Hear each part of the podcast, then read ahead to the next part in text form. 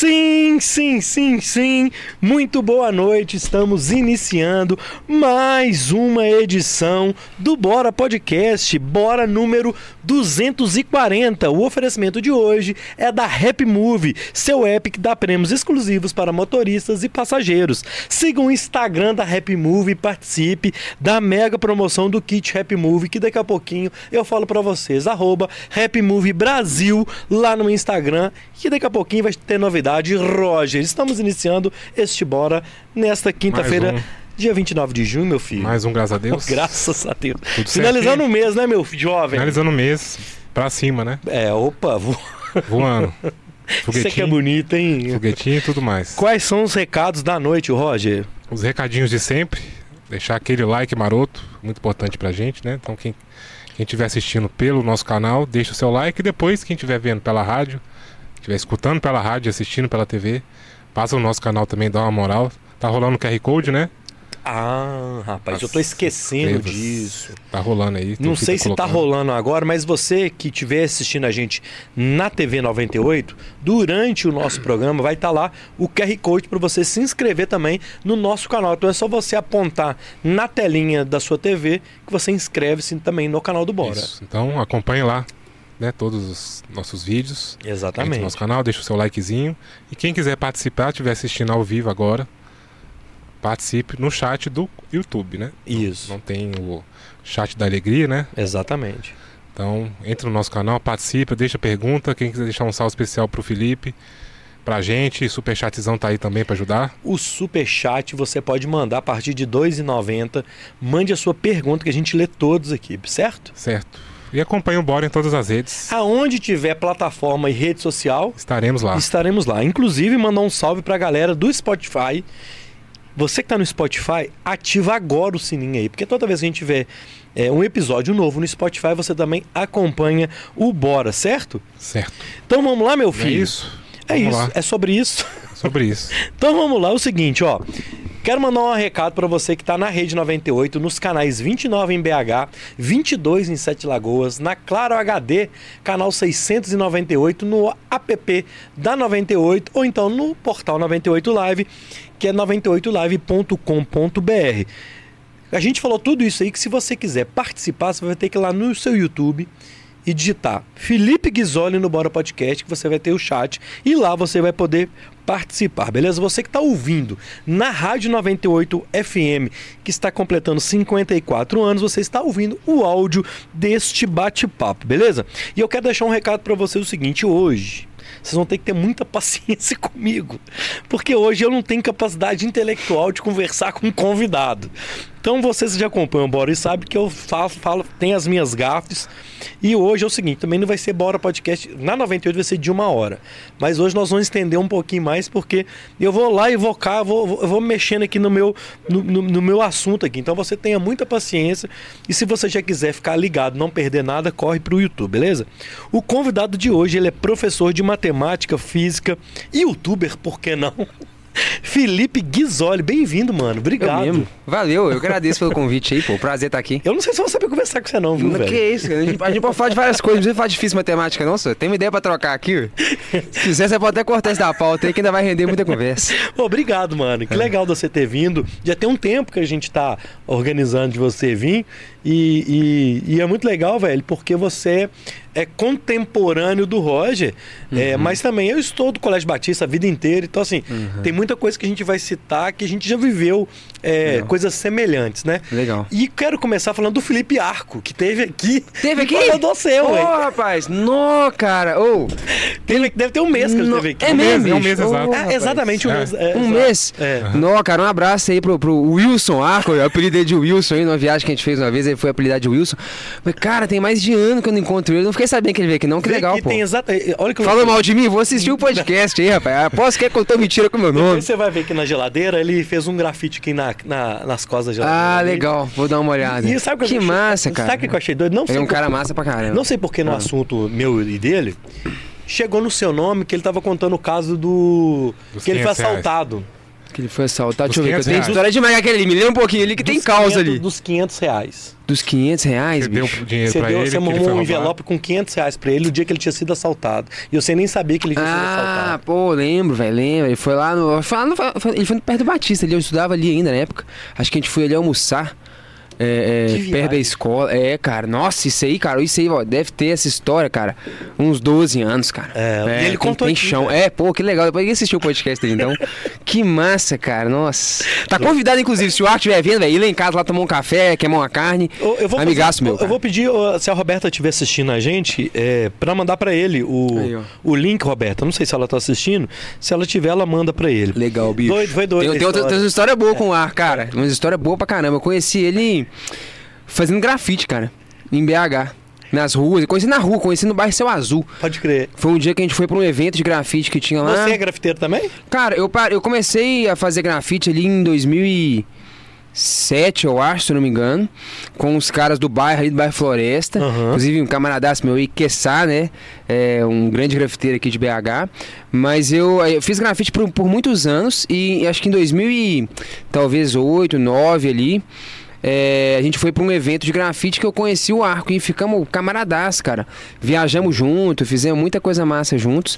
Mas aí depois ali lá pra 2000 e acho que 12 mais ou menos, 11, 12, eu fui parando um pouco com grafite, acabei, tipo assim, escolhendo outra coisa, fui estudar, fiquei Aham, muito agarrado com aham. estudo, mas até hoje, cara, admiro pra caramba Doido. a cultura, a arte e gosto muito da galera que eu conheci e tenho contato, cara, Que é uma doido. galera massa. É, Não, o arco um deles. É, nós vamos falar um pouco mais pra frente dessa história dos 500 reais, que eu quero fazer uma pergunta pra você. Fechou. Um, um- dos motivos dessa história. Mas eu Tá. quero começar falando do universo narrado, é, pra gente começar do início, tá, Felipe? Tá. Muita gente talvez não conheça. A galera da internet. Mas o início, olha pra você voltando no arco, olha pra você, o início tem um, tem um pouquinho a ver com ele, cara. Olha que. Quer dizer, continue, foi mal, te interrompi, o cara não, ia falar, vamos- cheguei na casa do cara, cortei ele. Eu tô falando que hoje é três horas de papo. É. Ó. Manda aí. É, de onde que, assim, porque eu sei que você é um cara, um estudante e tal, tal, tal, enfim. Mas de onde que vem você é, querer passar também o seu conhecimento? Tá. Acho que eu quero começar daí. Pô, porque legal. Tudo começa no. Nós vamos falar dos, dos- dos pensadores, filósofos, filósofos e físicos e matemáticos, Tá. mas acho que tudo inicia de um pensamento. é, e de onde que começou o seu pensamento? Tá. De querer repassar pra frente o seu conhecimento. Pô, legal, cara. Ó, minha história foi assim, cara. Você conhece vestibular do ITA? Aham. dá. Instituto Tecnológico Aham, Aeronáutico, lá de São José dos Campos? É, é. Cara, o É ITA... foda, né? Pra quem não conhece, é o vestibular mais difícil do país, cara. É tipo assim, extremamente difícil. Tem questões de física que às vezes eu passo hoje pra, pra colegas meus que se formaram em física comigo e a galera não dá conta de fazer. Então, assim, é um nível muito, muito alto de dificuldade. E quando eu tava no terceiro ano do ensino médio, cara, eu sempre fui um cara que gostou de desafio. Então, assim, eu achava matemática e física interessante. Não era lá muito bom, não. Até achava que eu era, mas não era, na, na verdade, não. E eu falei assim, cara, tava no terceiro ano do ensino médio, né? O último ano do ensino médio. E eu falei assim, cara, pô, eu vou fazer engenharia, alguma coisa a ver com, com matemática e física. Eu acho esse negócio maneiro. Falei, velho, quer saber, bicho? Vou fazer a prova do ITA. Falei assim, vou fazer essa parada aí, velho. Você já foi na mais difícil, então. Vou fazer esse trem. E, pelo, e muito mais pelo desafio. Porque assim, o que, que acontece, cara? Isso aqui é um negócio que eu até hoje eu, eu provoco muito meus alunos. Quem é estudante, talvez o Roger aí que tá, tá mais lembrado dessa época aí, tá mais próximo do tempo dele, talvez ele se lembre disso. Acontece o seguinte, cara, às vezes você tá ali no livro da escola, de física, de matemática, sei lá, o professor deu uma aula, etc. Você vai fazer as questões e aparece uma lá, ITA. Que é um trem que é demoníaco, você pula, você só pula. É ou não é, Roger? Você Já- pula o já negócio. te dá o susto ali. Você fala, você é maluco, não vou fazer isso aqui. Você sabe, você já paga um pau pra chance. Só que eu sempre pensei assim, falei, pô, bicho, eu fiz isso minha vida inteira. E aí, no último ano, eu falei, cara, eu devo ser um burro, velho. Porque, pô, eu assumi que esse negócio não é pra mim, que eu não dou conta. Eu falei, não, deixa eu encarar essa parada aqui. Então, meio que eu falei assim, cara, eu vou fazer essa prova difícil, porque eu tenho que dar conta dessa porcaria aí. E aí, escolhi fazer a prova. Só que o que aconteceu? O trem realmente é do cão. É difícil pra cacete. Eu começava a estudar, por exemplo, os professores lá da escola que eu estudava eh, davam uma matéria, eu sempre, sei lá, baixava um de exercício, um negócio do ITA pra tentar fazer no nível do ITA. Aham. Travava pra caramba, que era muito difícil. Chegava e ia tirar dúvida com os meus professores. E, cara, nenhum dava conta de, de explicar. Várias vezes depois, o professor, tá, me explica um negócio aqui tal, no nível do ITA, caiu essa questão. Eu olhava e tal, cara, o professor ficar 10, 15 minutos olhando. Cara, não sei, não sei. E várias vezes, uns dois, três meses eu fazia isso. Até que um dia, um professor amigaço meu, depois virou meu amigo e tal. Outro dia tava até lá em casa tomando um café e conversando fiado comigo lá. Ele chegou pra mim e mandou real. Falou, Felipe, deixa eu te mandar real, bicho. Você tá aqui, eu vejo você tirando dúvida com todo mundo e tal. Cara, você é o único menino dos 350 alunos da escola que quer fazer essa prova do ITA. Ninguém mais quer fazer essa prova. E vou te mandar real, velho. Nenhum professor, velho, tá capacitado a te ajudar, bicho. Você vê que toda hora você me pergunta, eu realmente não consigo e tal. É um negócio que tá num nível muito diferente do que a gente mexe normalmente. Caramba. E provavelmente os outros professores não devem estar conseguindo te ajudar. Não é? Eu falei, velho, ninguém nunca consegue fazer as paradas. E ele mandou essa real mesmo. Falou, bicho, então, eu acho que realmente ninguém vai conseguir te ajudar mesmo, não. É um nível totalmente diferente do que a gente tá ensinando pra molecada aqui que vai fazer o Enem. É, eu acho que você tá meio sozinho nessa, assim. Tô te mandando a real. E mandou real, assim. Eu falei, pô, cara, Valeu, né? Beleza, valeu. Tipo assim, realmente eu tava uns dois, três meses, toda hora, cara, eu gastando tempo e tal. Eu percebi que ninguém conseguia me ajudar. E eu falei, pô, bicho. Aí eu fiquei meio assim, achei massa que ele me mandou essa real, mas eu fiquei meio assim, senti que eu tava sozinho, sacou? Falei, pô, bicho, tô sozinho nessa parada aí. E eu precisava aprender um monte de coisa muito difícil, não tinha muito com quem contar. Cheguei, pesquisei uns negócios na internet. Na época, isso era 2013, Uhum. meu último ano do ensino médio. Então, na minha escola não tinha muito com quem contar. A internet estava nos seus primórdios. Não tinha igual hoje o universo narrado, não tinha, na verdade, quase nenhum canal de educação na época, não tinha aula de matemática. Enfim, estava bem no, no, no princípio da coisa. E aí eu pesquisei e falei, cara, sei lá, velho, eu descobri uns livros num site lá, recomendando uns livros pra eles dar pro Ita. Cheguei pro meu pai, talvez, eu falo com meu pai até hoje, o melhor investimento que ele deve ter feito na vida dele. Sentei pro meu pai e meu, convenci meu pai a comprar mil reais em livros pra mim, livros de matemática e física uns livros peruanos, russos, um negócio muito louco, o nível do ITA. Falei, pai, compra esse negócio aí que eu vou estudar. Caralho. Cara, sentei um dia, de tarde, depois da escola, abri um livro de matemática, bicho. Nunca tinha feito isso na vida. Assim, por livre e espontânea Aham, vontade, aham. só por conta da escola. Abri um livro de matemática, li lá e tal o negócio. Falei, caramba, que merda é essa, bicho? Voltei na página e tal. Cara, fiquei umas duas horas lendo uma página, entendi nada, velho. Falei, nó, que treta, como é que. Cara, eu tava meio sozinho, cara. Sim, meio que claro, assim, dando em ponta de faca, tentando entender o processo, etc e tal. E, cara, eu lembro até hoje, bicho, eu conto isso assim, pros meus alunos, conto essa experiência no canal. Eu lembro até hoje, a primeira vez que eu li um livro de matemática, demorou algumas semanas ali e tal, e eu realmente entendi o que que tava rolando, sacou? Foi tipo um momento de epifania. Eu falei, caralho, bicho, que doideira. Eu entendi como é que funciona a parada. Era um negócio de trigonometria lá, que não veio ao caso, mas foi, foi um momento de, tipo assim, de, de sacar como é que alguma coisa funcionava que eu nunca tinha tido na minha vida. Você, você teve uma, uma visão, uma, uma visão que eu falo assim, quando a gente. Eu estou te vendo, né? É, é- isso é uma visão óbvia que eu tô vendo, mas você teve uma, uma percepção naquilo que você estava vendo diferente, né? Isso, isso. Eu, diria que é tipo assim, cara, é tipo poesia. Eu falei que se você quiser, a gente não precisa trocar ideia de, de matemática física, a gente troca ideia de literatura que eu gosto muito. Pô, na época de escola eu achava poema um negócio muito chato, você lê e tal. É um negócio que, cara, enfim, você tem que memorizar às vezes pra fazer uma prova, não sei o quê. Agora, pô, quando você lê um poema e entende, aí o Arco, que é poeta aí, vai saber falar melhor do que eu, cara, é outra coisa. Aquilo adquire um significado pra você que vai muito Tá. além do que tá ali. Tá. Então é mais ou menos isso. É tipo você ser impactado por uma poesia e aquilo ter significado, ou você só lê um monte de palavra desconexa ali. Eu, aquilo ali teve significado, eu entendi como que funcionava. Não era só uma forma que eu memorizei, matemática. Aham. Eu entendi de onde que vinha, pra que que servia, como é que era construído e que aquilo Ah, dizia. sozinho, cara, que doideira. So- sozinho não. Com a ajuda do livro, que é um grande professor, se você souber usar ele bem, e num processo de tipo assim, cara, pô, eu demorei semanas pra entender um negócio que hoje é muito simples Você insistiu naquilo ali. insistindo naquilo ali. Aí eu entendi, falei, cara, que louco. E eu comecei a pirar, falei, cara, que louco, você quer aprender. Então ali eu descobri mais ou menos o que, que era o aprendizado, o que, que era o, o poder do conhecimento, entender as coisas. E aí, cara, eu comecei a fritar naqueles livros de matemática e física, a ponto de, tipo assim, eu faltava de aula uma semana, cara. Aí a diretora ligava lá pra escola pra falar com a minha mãe, pô, Felipe, tal, tem uma semana que não aparece na aula. Ah, o menino tá trancado aqui dentro do quarto estudando o dia inteiro, não quer sair daqui não, cara. Ficava fritando o dia inteiro de matemática e física lá em casa. Falei, vou perder tempo pra aula não, velho. Eu vou ficar estudando matemática e física. E a mãe não sei que vai fazer prova, perder prova e tal. Então foi um ano meio maluco, sacou? Aham. Mas foi um ano que eu mais aprendi. Que eu evolui pra caramba intelectualmente. É, e aí, cara, o que aconteceu? Falando sobre o ITA, né? Cheguei no final do ano, tomei um cacete na prova do ITA, Ah, mesmo assim. Obviamente, que é um trem difícil. Muito difícil. Na verdade, foi o seguinte: eu percebi que é, tudo era muito denso. Então, por exemplo, é muito difícil no ITA matemática, física e química.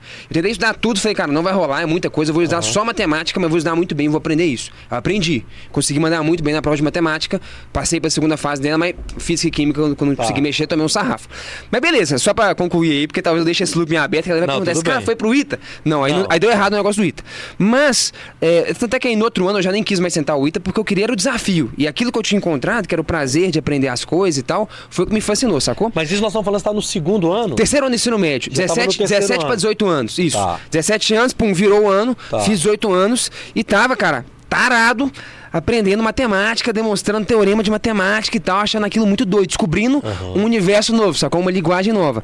E o que, que foi o canal na época? Aí eu- a gente vai voltar no Felipe Arco lá, mas na, Aham. na época, eh, a parada era o seguinte: eu fiz um vestibular lá e entrei pro Cefet. É, para quem talvez está nos acompanhando de fora, é uma instituição federal que a gente tem aqui em BH, para fazer engenharia mecânica. E aí foi, tinha tido uma greve, não sei o que, ia demorar quatro meses para as aulas começarem. E eu tava lá quieto em casa. Eu falei, ah, cara, eu tô gostando de mais trem. Na época eu queria falar de física e matemática com todo mundo, qualquer um que eu esbarrava. Não, você conhece o teorema de não sei quem e tal, o princípio de Bernoulli. Carol, que já era minha namorada na época, teve que escutar muito eu falando de matemática e física. Minha mãe, que eu morava com meus pais. Então, Aham. enfim, era isso aí pra tudo quanto é lado. Então eu tava gostando muito de falar sobre aquilo, aquilo tava me fascinando. E aí eu falei, cara, eu vou criar um canal pra compartilhar essas coisas, porque nem todo mundo tem saco pra ficar ouvindo eu falar disso, mas na internet talvez alguém tenha E o cara que na internet vai te procurar pra ouvir aquilo. vai me procurar pra ouvir aquilo. E, e a minha ideia também, como eu tinha tido uma grande carência de, de, de um mestre, de alguém pra me ajudar naquele processo, eu tive que debuiar nos livros e achar um processo de, de aprendizado que funcionasse, eu queria também, tipo assim, gravar ali algumas coisas que eu tava aprendendo. Pra talvez auxiliar quem tivesse num processo parecido com o meu. Minha ideia era gravar as aulas que eu gostaria de ter tido na escola e que os professores não puderam me dar naquele papo que o professor me deu, sacou? Falei, cara, se eu gravar aquelas aulas que eu gostaria de ter tido e não tive e tal, isso vai ter valor pra alguém. Porque se eu achasse isso na internet na minha época, eu ia achar isso muito louco. E não existia. Isso foi 2014, na virada do ano. Então a Aham. internet ainda tava muito no, no princípio. É. Essa questão de conteúdo de educação, Sim. aula, era algo muito, muito incipiente. E enfim, ah não, aí beleza. Aí como é que volta no Felipe Arco da Isso, história? né? Não tinha grana, duro. Estudante, tinha acabado de formar, cheio de, de ideia maluca de matemática, física e tal, as coisas que eu estava estudando. É, Eu sabia que o Arco, que era um camarada meu, é, poeta aqui de BH, a gente já tinha feito várias coisas junto, viajado junto e tal. Ele tava trabalhando no metrô da- do centro lá, ele ficava na porta do metrô e vendia paçoca na rua, Isso. de vendedor ambulante, pra publicar um livro. Isso. Né? Porque ele tinha feito uma conta lá, precisava de vender 200 mil paçocas pra angariar a grana pra, pra publicar o livro. Isso. Que até publicou, que é o 200 mil paçocas e infinitas poesias. Que tem um vídeo no canal de cortes do Bora explicando isso tudo. Explicando a história? Aí, ó, bicho. Então, aí eu liguei. Volta o microfone. ah, liguei pra ele e falei Pode assim. ele aqui, ó, é, Celso. aqui, né? Que foi? Isso aí. Aí. É. Aí liguei pra ele e falei, é, ô Arco, é, roda eu ralar um tempo aí com você, cara? Você tá trabalhando com isso ainda e tal? Aí ele foi e falou assim, tô, bicho, chega aí. Falei, beleza. Cheguei lá, me apresentou uma rapaziada que trabalhava com eles lá. Pra quem conhece Belo Horizonte aqui, cara, fica ali perto da rodoviária, né? Entrada do metrô ali, perto do Oiapoque, Aham, no centro. aham. Aí foi, me aplicou lá como é que era o protocolo e tal. Falei, beleza, Vender vambora. paçoca, mano. Ia lá na, na Guarani, comprava paçoca, subia ali uns quatro quarteirões, chegava perto da rodoviária e Isso é ficava cinco doido. paçocas, um real. Aí beleza. Aí eu fiquei ralando com ele uns três meses nessa época na rua. É, Conheci uma galera, conheci um cara massa lá, velho. Tinha um camarada Paulo que, que ali eu fazia um escampo com o pau, vendia água, trocava paçoca por, por água com ele e tal. Enfim, aí toda aquela parada do vendedor ambulante, de, de pô, ficar ligado em corrente fiscal e não sei o que, uma realidade totalmente diferente. Beleza, fiquei três meses ali trabalhando com, com arco. Acho que eu juntei, sei lá, uns mil reais na época. É, e era uma grana que eu queria, eu já tinha isso em mente, né? Era a grana pra eu comprar uma câmera. E poder começar o canal. Porque na época, celular, bicho, quer dizer, até tinha um pouco celular com câmera e tal, mas eu não tinha. Era um negócio que nem todo mundo Aham. tinha, celular com câmera. Então meu celular era aquele celularzinho que tinha uma lanterninha. Aham. Aí beleza, aí juntei a grana, lembro, cara, pum, travessei, fui na, no, no Epoch ali mesmo e tal, comprei uma GoProzinha. Tô vendo essa daqui, comprei uma GoProzinha lá, uma Go- GoPro 3 na época. Acho que hoje já deve estar na 10. Acho que tá na 11. Na 11, é. Essa comprei- é oito. Essa é 8. Comprei uma GoPro 3 e falei, ô Arco, velho. Pô, valeu, rapaziada, pessoal que eu conheci e tal. Agora eu vou fazer uns negócios malucos ali, cara. Eu vou criar um canal e vou botar umas ideias de matemática e física e tal. Vou, vou sair do trampo aqui. Não, demorou, vai lá, igual o Arco. Tinha um objetivo, publicar o livro meu era esse. Aí parei de trabalhar com o pessoal, comprei a câmera e aí eu comecei o canal 2014, no ano seguinte que eu tinha me formado no ensino médio, bicho. E aí que e foi o canal Queda Livre. Na época chamava Queda Livre. Aham. É, aí comecei a publicar umas aulas de matemática, física, algumas reflexões sobre educação, sobre pedagogia e tal, mas bem nessa linha. Não é um negócio que eu tinha muito compromisso, assim, nu- nunca tive é, é, grandes ambições com o canal. Realmente era uma, um repositório onde eu pudesse colocar tudo que eu estava aprendendo e onde eu pudesse colocar essas aulas de matemática e física é, que eu gostaria de ter assistido na escola, porque eu achava que isso poderia be- beneficiar algumas pessoas que estivessem procurando por isso. E aí fui fazendo. Depois nisso aí fui entrei na faculdade e tal, então foi, um- foi um, um hobby que eu sempre fui mantendo. Até isso virar realmente um trabalho, eu viver disso, demorou alguns anos e aí é outra história. Mas aí a gente respondeu essa pergunta É. aí, que era como é que surgiu o negócio. Boa. Ó, e eu quero. Se cada pergunta que você fizer demorar isso pra responder, nós na cabeça Eu já hoje, falei não, que né? hoje é hoje eu, tem salgado, É. tem refri, Tem energético, é. tem, tem tudo aqui Tá, hoje. demorou, então. E eu quero mandar um salve é o seguinte, ó. Eu já falei no início e vou repetir.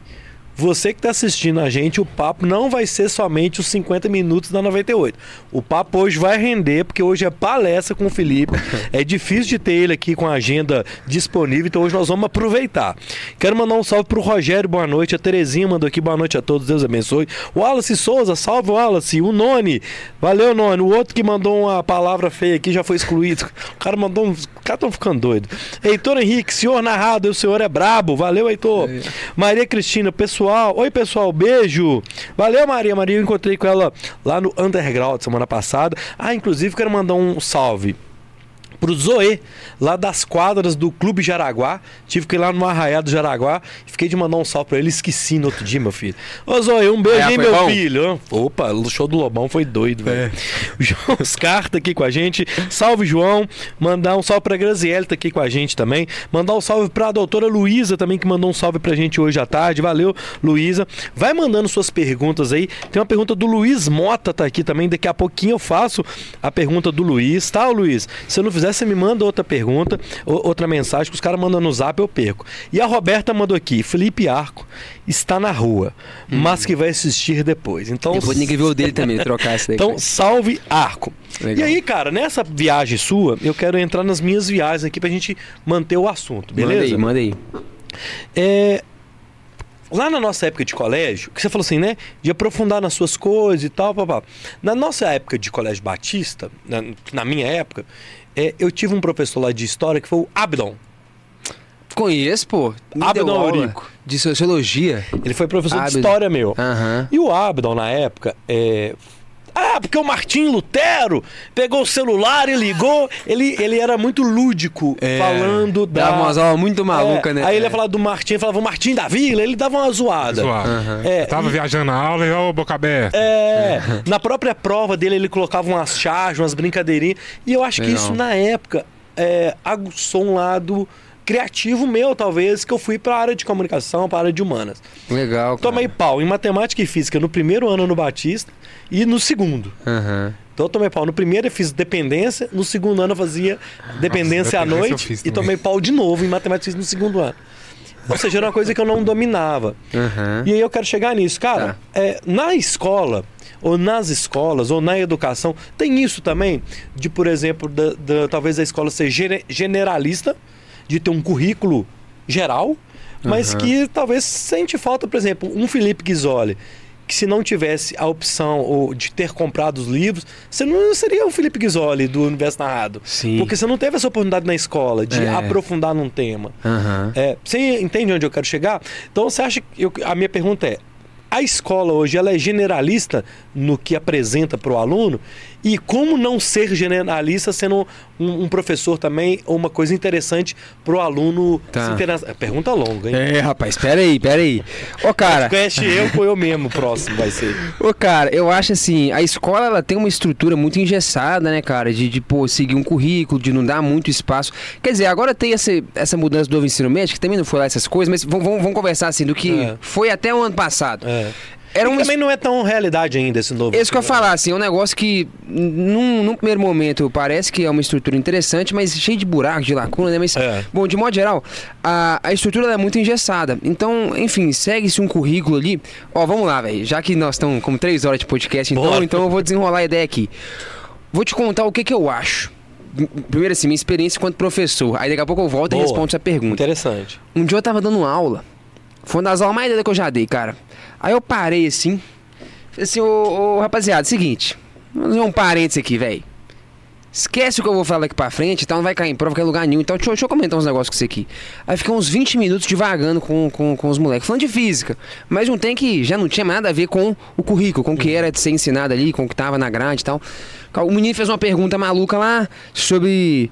é, é, é, teoria da gravitação do, do Newton e não sei o que e tal. Eu falei, deixa eu te contar uma história. Aí eu comecei a contar uma história pra ele. Que não vem ao caso aqui, que esse é um negócio muito técnico, mas comecei a falar, cara, é, como que a, a revolução científica no século XVII, como que teve um impacto da filosofia na época, do contexto histórico, Aham. que proporcionou o Newton poder fazer um negócio e tal. Então, enfim, comecei a contar a história pra galera, pra eles entenderem como que, que de um contexto filosófico e histórico, de um certo momento, numa certa sociedade, você propicia o surgimento de certas teorias científicas, físicas e tal. Aí Aham. fui contando pra galera e tal. E os moleques piraram, velho. Esse cara, nó, que doideira e tal, que louco. Você deu um contexto, né? É, eu percebi todo mundo vidradaço, cara. E eu falei, cara, que louco. Nesse dia eu percebi uma coisa muito, muito interessante. Que tem um cara que, que é uma grande referência pra mim, que é o Richard Feynman. Foi um dos maiores físicos do século passado. Ganhou o prêmio Nobel e tudo. Tem um livro muito bom dele que se chama... é, é, Lições de Física, né, traduzido em português, que inclusive é o nome que a gente deu pro nosso curso de Física, em homenagem a ele. É, ele escreve assim: O poder da educação em geral é pouco eficaz, exceto nas felizes ocasiões em que ele é quase supérfluo. Vou discutir essa frase aqui já. Por exemplo, numa aula de 50 minutos, cara, de modo geral, eu, eu sinto, enquanto professor, que o poder da educação, e quando eu digo poder da educação, é esse poder de você conseguir penetrar no aluno. Que eu tô e- lembrando dele aqui agora. isso, é, quantos anos passaram isso aí? 10, 20, tanto, enfim. O poder da educação é esse, cara. Você conseguir impactar o aluno e ele falar, véi, que foda, vou chegar em casa, ler sobre isso, pesquisar e tal. Não é tipo assim, pra eu assistir uma aula, tem que fazer um para cá. Não. Aí não, isso aí é inútil, isso aí o menino um dia vai esquecer, serve pra ele passar de ano, passar de ano. Aham. Aí passa na prova, depois passa no vestibular e, enfim, vira só um acúmulo de informação que depois ele descarta. Mas enfim, o poder da educação, então, de modo geral, ele é muito pouco eficaz. Pensa na sua vida escolar inteira. Qual que foi a eficácia do poder da educação? Na maioria das vezes era isso, é uma prova, então uma dependência, você vai, passa, tal, o que que você lembra de nada, aquilo não te impacta, aquilo não te acrescenta em conhecimento enquanto ser humano. Você fala, porra, eu sei ler de forma mais crítica a realidade, porque eu domino a matemática, que ninguém domina, entendeu? Até porque a gente, na idade escolar, a gente tem um senso crítico de futuro, da importância daquilo muito pouca. É. Você não entende pra que você. Mas serve pra muita coisa. Se você aprender bem, cara, tudo o que você aprende na escola, porra, a matemática ali, a história, a filosofia, elas te, te acrescentam numa formação humana que te permite ter uma leitura mais ampla da realidade. Aham. Mas enfim, voltando na frase dele. Então, o poder da educação é muito pouco eficaz, exceto nas felizes ocasiões em que ele é quase supérfluo, em que aquilo é quase desnecessário. E eu senti naqueles 20 minutos de aula ali que não tinha nada a ver com o currículo, que se a coordenadora entrasse, ele ia me xingar porque eu tava falando que não tinha nada a ver com o que devia ser dito. Ali eu senti que eu fui eficiente enquanto professor. Ali eu consegui impactar os alunos e falar, cara, que foda, hein? Que doido. Não é mais o probleminha aqui que vai cair na prova e tal. Isso nunca me interessou. E aí eu comecei a entender, cara, que, que a, a aula, aí citando um poeta que eu gosto muito, Manuel de Barros, ele fala: a poesia, ela tem que. eh, aliás, a palavra, ela tem que adquirir o grau de brinquedo para poder se tornar poesia. Ele é um cara que brincava muito com as palavras e falava sobre essa capacidade de você se divertir com elas para poder criar poesia. E eu acho que a aula, ela tem que ser capaz de atingir o grau de inutilidade para poder ser eficiente. Inutilidade nesse sentido, quando você está falando de coisas que não necessariamente estão comprometidas com a entrega do conteúdo, do currículo, etc. Mas talvez você cria aquele momento em que eh, eles são raros, mas em que a educação consegue ser eficaz. Você cria um ambiente pra isso, né? É, você cria um contexto em que é possível o aluno conseguir se imergir naquilo e tal. Enfim, isso aí eu tinha 19, 20 anos, comecei a dar aula muito cedo. É, aí eu fui amadurecendo, me formando enquanto um educador, entendendo a importância das coisas. Hoje eu entendo que o papel mais importante do professor é esse. É o de conseguir é, é, causar o espanto no aluno, né? Quem me acompanha eu- sabe que eu uso muito isso. Eu falo que meu sonho é ser um professor de espantos. Aquela hora que você fica espantado, você fala, nó, que doideira. Às vezes você nem entendeu muita coisa. Você falou, que louco, nossa, isso aqui é interessante, isso aqui é massa, isso aqui tem uma serventinha, isso aqui é uma parada genial. E você, pronto, cara. Se você conseguiu esse estopim, você criou o ambiente necessário pro aprendizado. Senão tá tudo travado. Senão aquele negócio, você senta e tal, o aluno não tá nem aí, não quer saber e tal. Então, o mais importante do professor é esse espanto, é esse estopim de você convidar o aluno e ele entrar. Fala, cara, entrei. Porque ele tá ali porque ele é obrigado, sacou? Se ele puder escolher, a maioria estar ali. Então você tem que fazer o convite meio que dele escolher estar ali. E essa escolha é muito difícil. E é um trabalho que muitos professores não querem fazer porque ele é extremamente difícil e a gente sente que não é da nossa competência. Fala, "Ah, não tá ali, tem que sentar e estudar. Porra, cara, não tem, velho. Eu acho que precisa de alguém cativar ele, mostrar que aquilo ali pode ser fascinante, pode ser legal. E às vezes isso também pode ser do empregador do professor. Também quer. Porque é um negócio, né? É. um- É um negócio. Sim. O aluno tem que estar ali. Se é na, na, na escola particular pagando mensalidade, se é na escola pública, tem uma porcentagem da população sentada naquela daquela cadeira. É, e o professor, muitas das vezes, ou a direção, ou o corpo é, docente, é, Cara, tem que matar o, o cachê e ir embora, mano. Igual a gente fala no, no- na arte ou no- na música. Vamos lá matar um cachê hoje? E não é isso, né, mano? Não é dar uma aula e ir embora. Não pode ser só isso, né?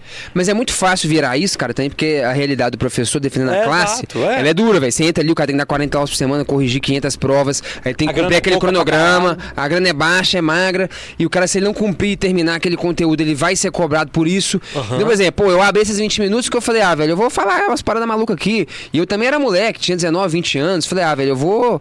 Enfim, velho, eu quero que esses caras sintam esse fascínio que eu sinto pela coisa. Mas, no fundo, é um tiro no pé. Porque eu falo, pô, eu vou atrasar meu conteúdo, depois a coordenadora vai me cobrar ali, eu vou me lascar. Na verdade, você tá se complicando Aham. fazendo isso. Mas, pensando no meu papel enquanto professor, eu sinto que, cara, não, ali, ali eu fui professor, ali eu consegui talvez impactar um aluno que talvez daqui 20, 25 anos, como você tá lembrando de um professor de história, lembre disso. E aquilo marque ele, aquilo, quem sabe, desperte ele para seguir um caminho em que ele veja valor em estudar matemática, física, ele entenda a importância daquilo e tal. Então, enfim, é, é o que eu acho que é o papel mais importante do professor, né? O Galileu, que foi um grande cientista, um grande físico, ele fala que é, é impossível é, ensinar qualquer coisa a um homem. Só é possível ajudá-lo a descobrir a coisa dentro de si.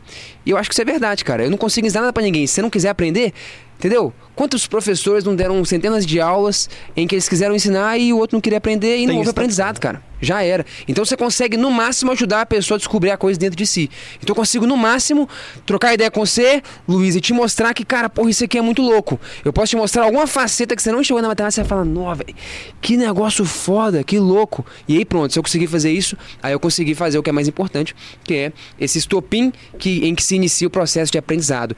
E o problema, cara, é que passam-se anos e isso não acontece e talvez você não aprende nada. Que é a realidade da maior parte dos estudantes quando você fala de matemática, cara. Todo mundo realmente acha um saco, não quer estudar, faz por obrigação. Nunca houve isso, cara. E passaram anos da vida escolar, o cara se formou, cara, e não sabe nada. As estatísticas que você puxa aí, 90% da galera se forma no ensino médio sem saber nem o base da matemática. Nunca houve isso, né? Então, enfim, eu acho isso muito triste, né? É, é, eu acho triste porque são muitos prazeres que você pode usufruir de poder entender um conhecimento e tal. E muitas vezes a gente é privado disso mesmo, estando na escola vários anos. Daí surge uma, uma diferença muito importante que eu acho que é entre a educação e a escolaridade, velho. Pô, muita gente tem um grau de escolaridade. Ah, eu fiz todo o ensino médio e tal. Mas não necessariamente, cara, você foi educado de fato em matemática, física, literatura, outras matérias. Literatura, ou, mudando aqui da minha área, né? Eu achava muito chato na época da escola, cara. Nunca curti. E depois que eu tive esse processo com matemática, física, eu fui estudando essas coisas, em algum momento, não sei quando, sim, devia ter uns 19, 20 anos também, eu pensei, cara, pô, literatura, filosofia, eu achava esses trem meio chato, meio maluco na escola, mas tal como matemática eu nunca tinha aprendido e eu vi que isso pode ser fascinante, talvez literatura e filosofia possa ser muito maneiro também, né? Eu só- não tive essa experiência ou esse espaço, essa oportunidade na época de escola. E eu comecei a ler mais de literatura, filosofia, inclusive gostei pra caramba disso. Quando- tanto que quando eu fui sair da engenharia, que eu comecei a continuar na engenharia, é, eu tava em dúvida se eu ia fazer filosofia. É, pensei em fazer filosofia, física, literatura, matemática. Pra mim tava tudo no mesmo pé, assim, coisas interessantes que me fascinavam, sabe? É, isso é muito doido, porque também a gente falou da questão do professor, o aluno também tem que se mostrar interessado, né, velho? Não adianta. Ele tem que se, se- se estar disposto a receber essa fascinação, esse entendimento, né? Porque senão não dá o match de jeito nenhum. É, eu, eu acho que assim, tem alunos que vão ter uma predisposição mais natural pra algumas coisas. Ah. Tipo, igual eu ali, cara, eu tava meio interessado em matemática e física, procurando a galera, então, então eu tinha um interesse. Outros nem tanto, mas eu acho que sempre o bom professor consegue. Deveria conseguir minimamente despertar um interesse, mostrar um valor que aquilo tem, conseguir convidar o aluno a estudar. Porque no fundo, cara, eu acho que assim, pô, sei lá se, se isso aí é, é- é muita viagem da minha parte, mas eu acho que estudar pode ser extremamente divertido, cara. Eu acho prazeroso estudar. Eu acho que é legal você obter conhecimento, você entender de fato as coisas. Não aquele estudo chato da escola, caramba, eu tenho que memorizar um tanto de trem, porra, amanhã tem uma prova, você fica tenso, ansioso. Não, eu falo assim, estudar pra você aprender mesmo, você entender um negócio é legal pra caramba. Quando você entende, caramba, é assim que funciona o negócio, nossa, que foi a ideia do Newton, velho, que loucura. Isso é muito legal. Aí depois fazer uma prova, etc. É só o formalismo do sistema, é só um detalhe. Uhum. Mas é, quando você foca nisso, isso é bem interessante. E eu acho então que, de modo geral, mesmo estudante desinteressado e tal, se ele conseguir ver essa parte mais fascinante, mais interessante do processo, vivenciar isso, acho que ele vai mergulhar ali. O difícil é esse convite, cara. O- a educação ainda é um negócio ainda muito muito duro, muito engessado, você estuda muito pra você passar na prova e tal, então tem uma cobrança muito grande.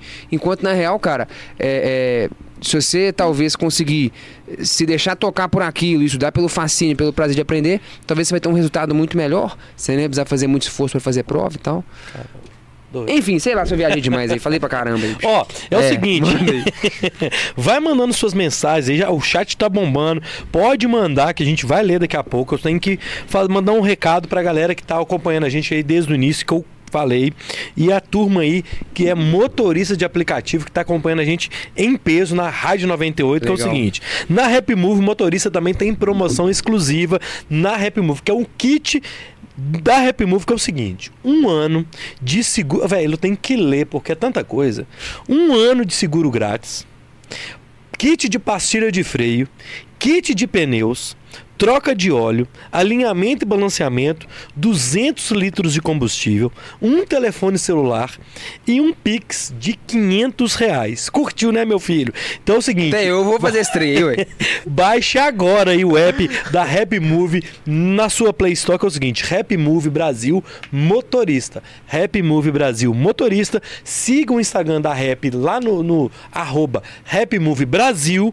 E saiba como participar lá no post que está fixado, beleza? Rap Move trazendo grandes promoções e prêmios para você que é motorista de aplicativo.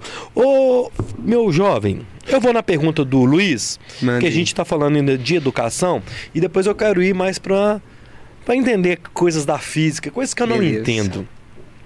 O Luiz mandou aqui, ó, Luiz Mota. Pergunta pro professor. Primeiro ele já me cantou um copo. O- ganhou o copo, meu filho. O dia que eu te encontro. Você vai no jogo do Galo domingo, se for, leva um copo pra você. É, por que, na opinião do professor, a procura pelos cursos de graduação para professor tem diminuído. Ele, por exemplo, mesmo sendo engenheiro, tentou fazer sem sucesso matrícula num curso de matemática para dar aula, porque a turma não formou. Né? Você acha que rola isso também? Que a profissão do professor tá ah, de tantos anos desvalorizada, perde a procura de boas pessoas e perde, acaba perdendo bons profissionais que têm um desejo de fazer isso tudo que a gente está falando?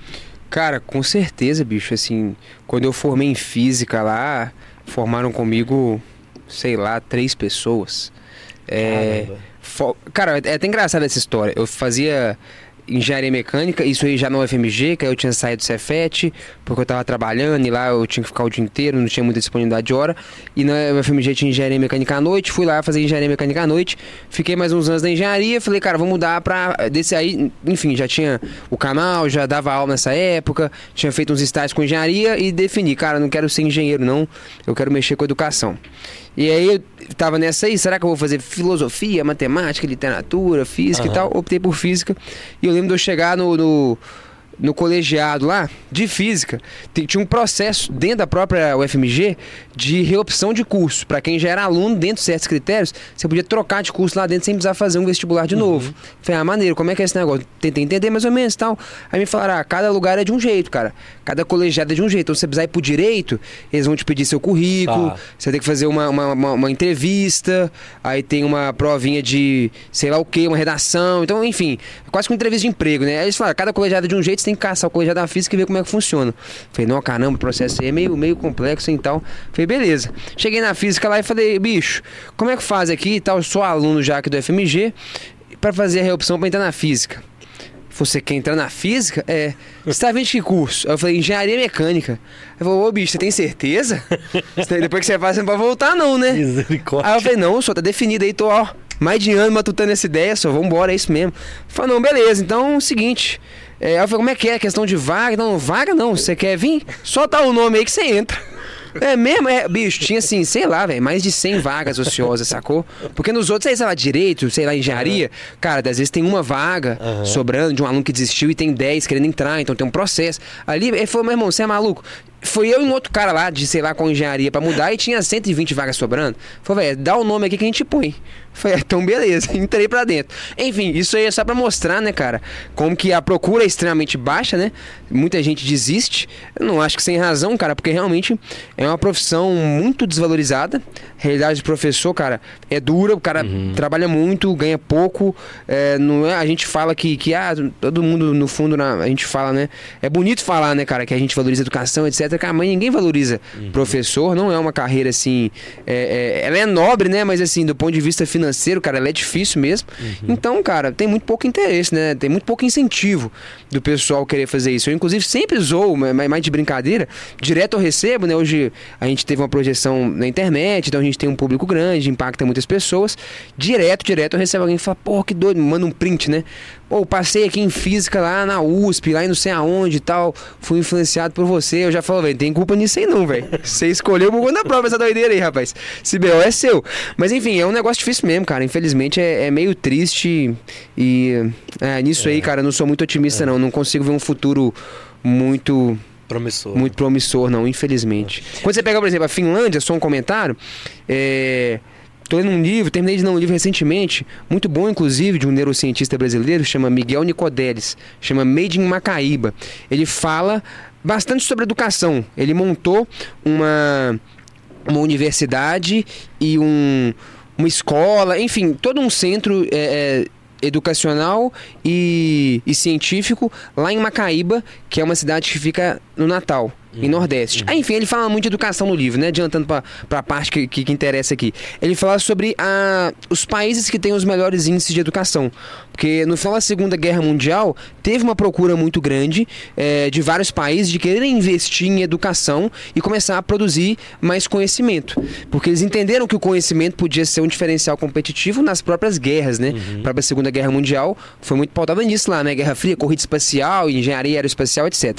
É, e eles rapidamente rapidamente já perceberam, cara, você não consegue comprar, não é só por grana que você compra a, a melhor educação. Tem vários fatores, tem que saber fazer a coisa. E aí, vários países seguiram alguns modelos é, e um país seguiu um modelo diferente, que é a Finlândia.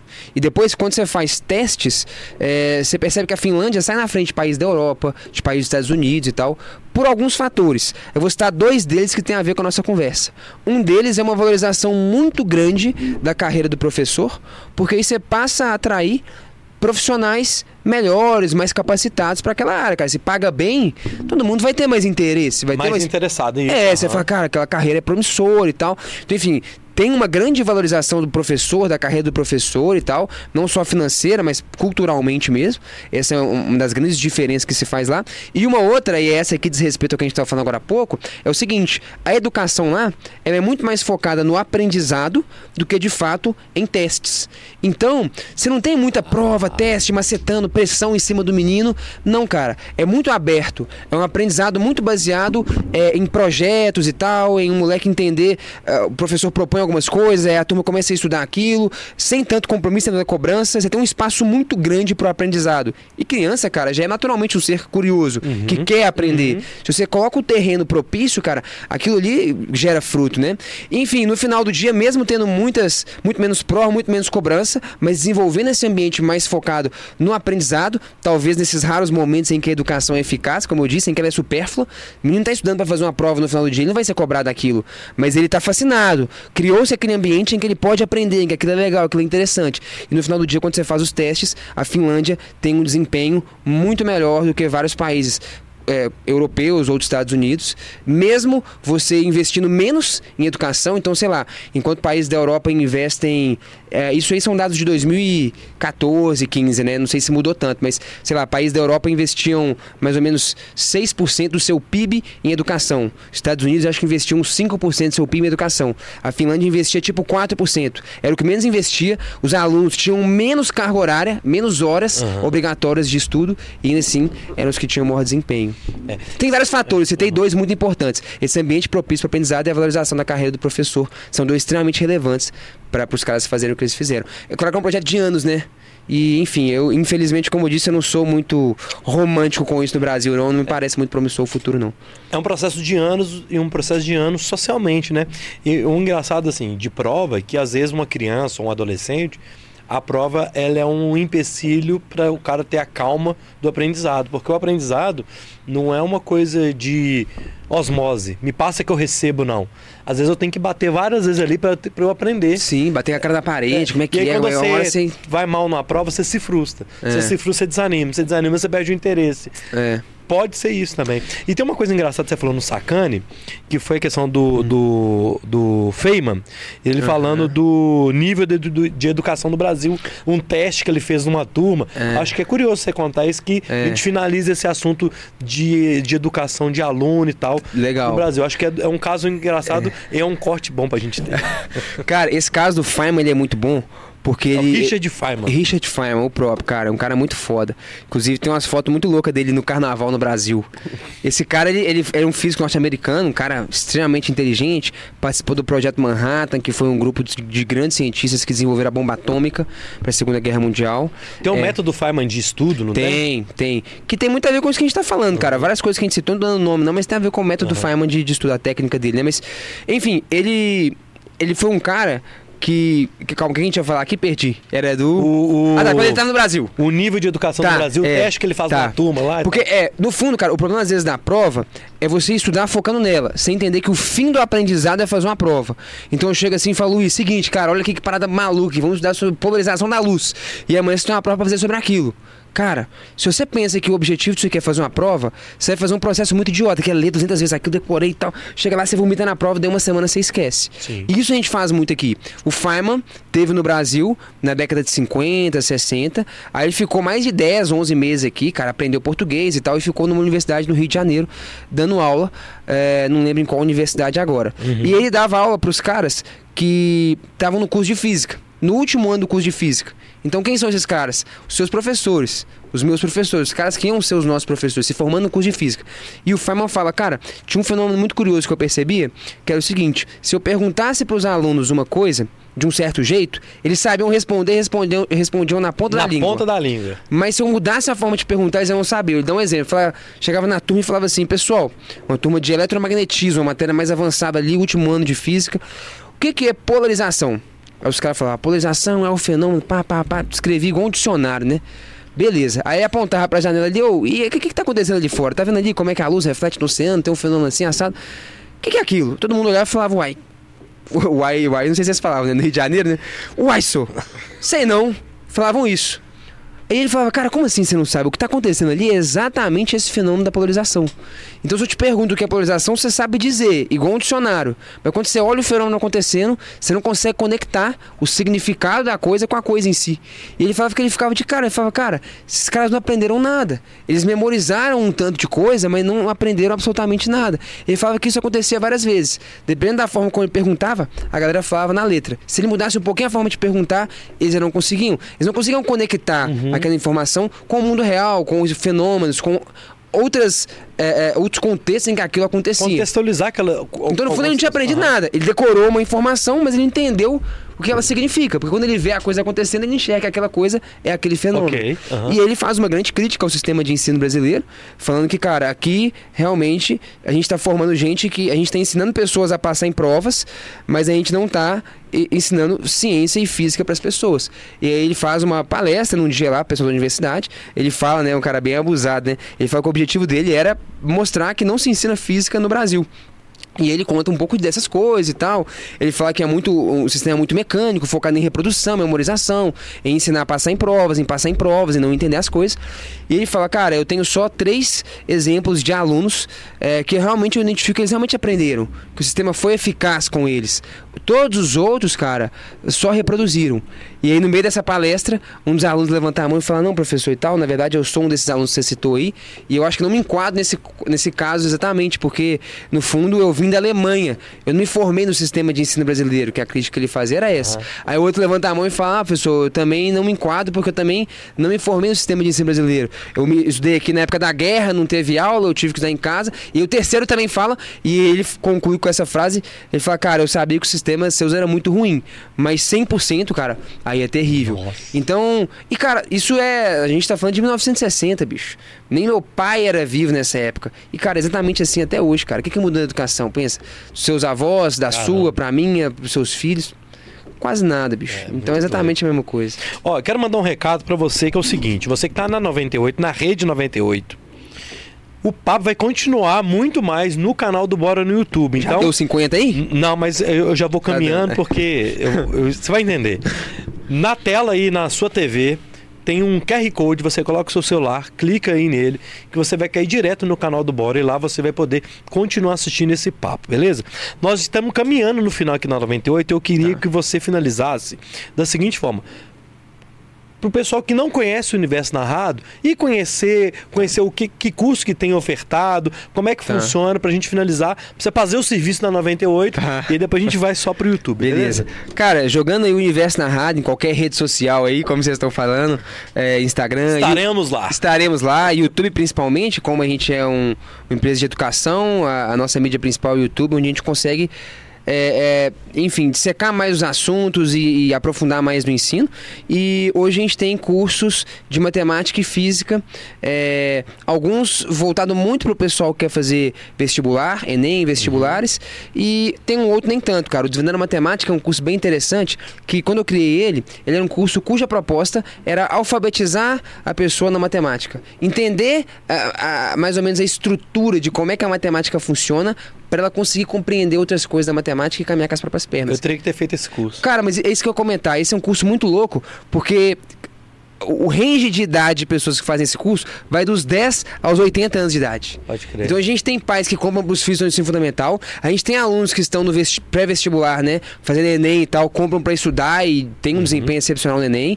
É, a gente tem alunos que estão na faculdade, que entram com uma base muito fraca em matemática e precisam fazer esse embasamento, o cara tá na faculdade de engenharia e faz. Aí tem pessoas de 40 anos que falam, cara, eu nunca entendi matemática, e entra. Então é um curso muito maluco, cara. Tem alunos de 70 anos que falam, velho, eu quero entender como é que essa, essa, essa parada funciona, bicho, nunca entendi. E, e pula pra dentro. Então é um curso bem interessante, assim, a proposta realmente, a gente fala que é, é construir a base da matemática e alfabetizar a pessoa, fazer ela entender o funcionamento da matemática. A gente apresentou uma matemática lá axiomática, né? Foi uma palavra difícil, mas na verdade é bem simples o que a gente faz. Que é apresentar como que a matemática se estrutura.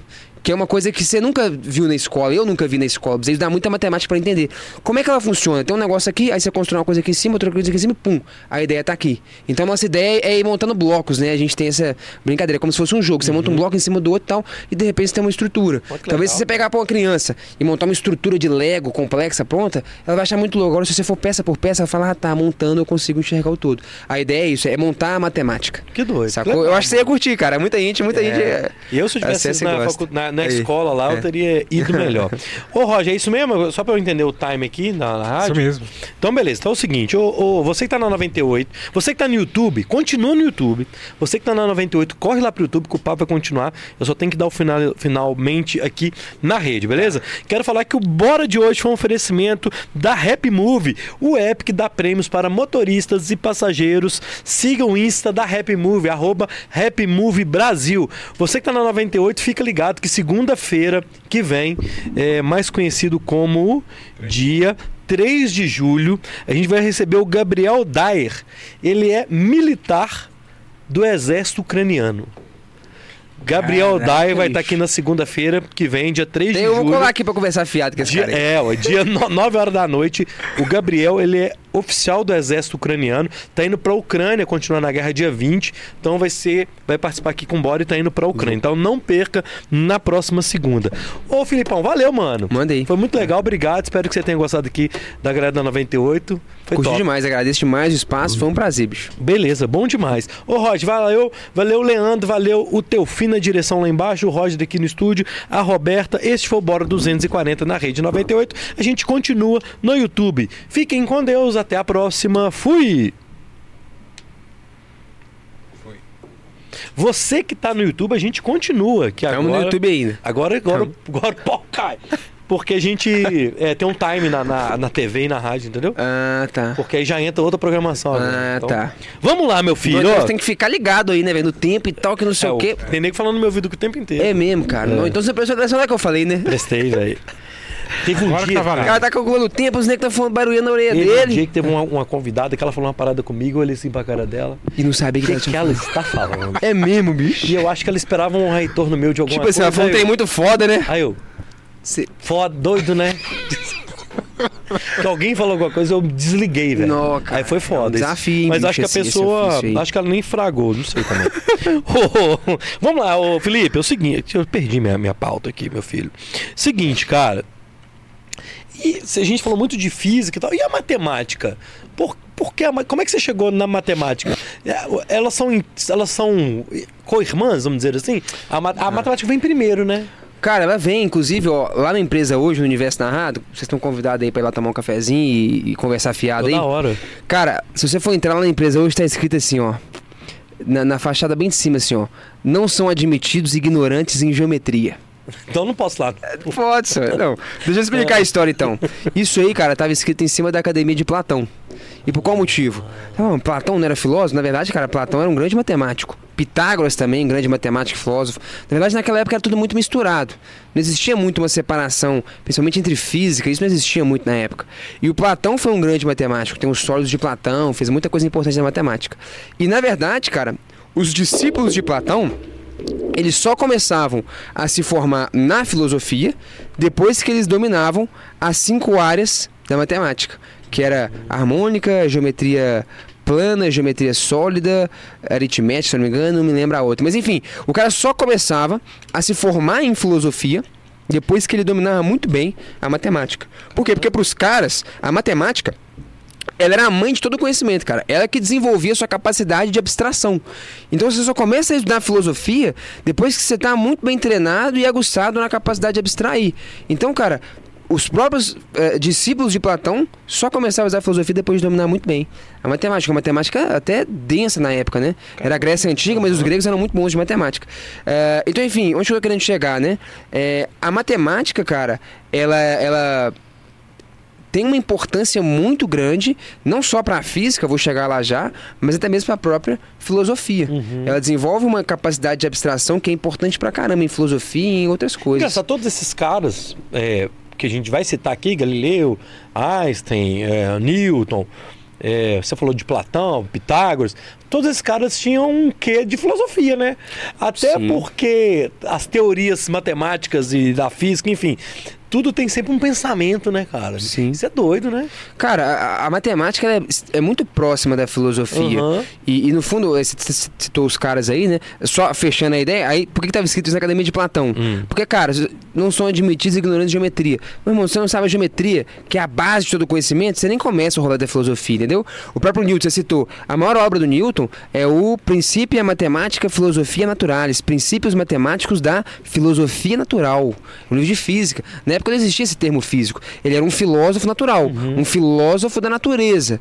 Ele está filosofando, indagando a respeito da natureza, de como ela funciona, como as plantas se movem e tal. Então é uma filosofia, é, que- é olhar para a natureza e questionar ela. Então, enfim, é, até a época dele era muito comum é, o uso desse termo, filósofo da natureza. O cara que estava estudando física, química, alguma coisa assim. Depois que a gente foi criando nome para as coisas, né? Mas então, voltando lá, você perguntou para a física, né? É, qual que é a importância da matemática para a É, física? os Voltando dois. na minha experiência lá dos meus 17 anos, na época eu queria estudar muito física. Eu estudava, cara, e só tomava lapada, não conseguia entender a linguagem do negócio, que era matemática. Fiquei uns dois meses batendo cabeça na parede lá, tentando estudar física sozinho, não consegui. E na época eu julguei, percebi, cara, acho que eu tenho que voltar a estudar matemática. Tanto é que nesse ano eu te falei, eu estudei só matemática. Depois que eu fui começar a estudar física.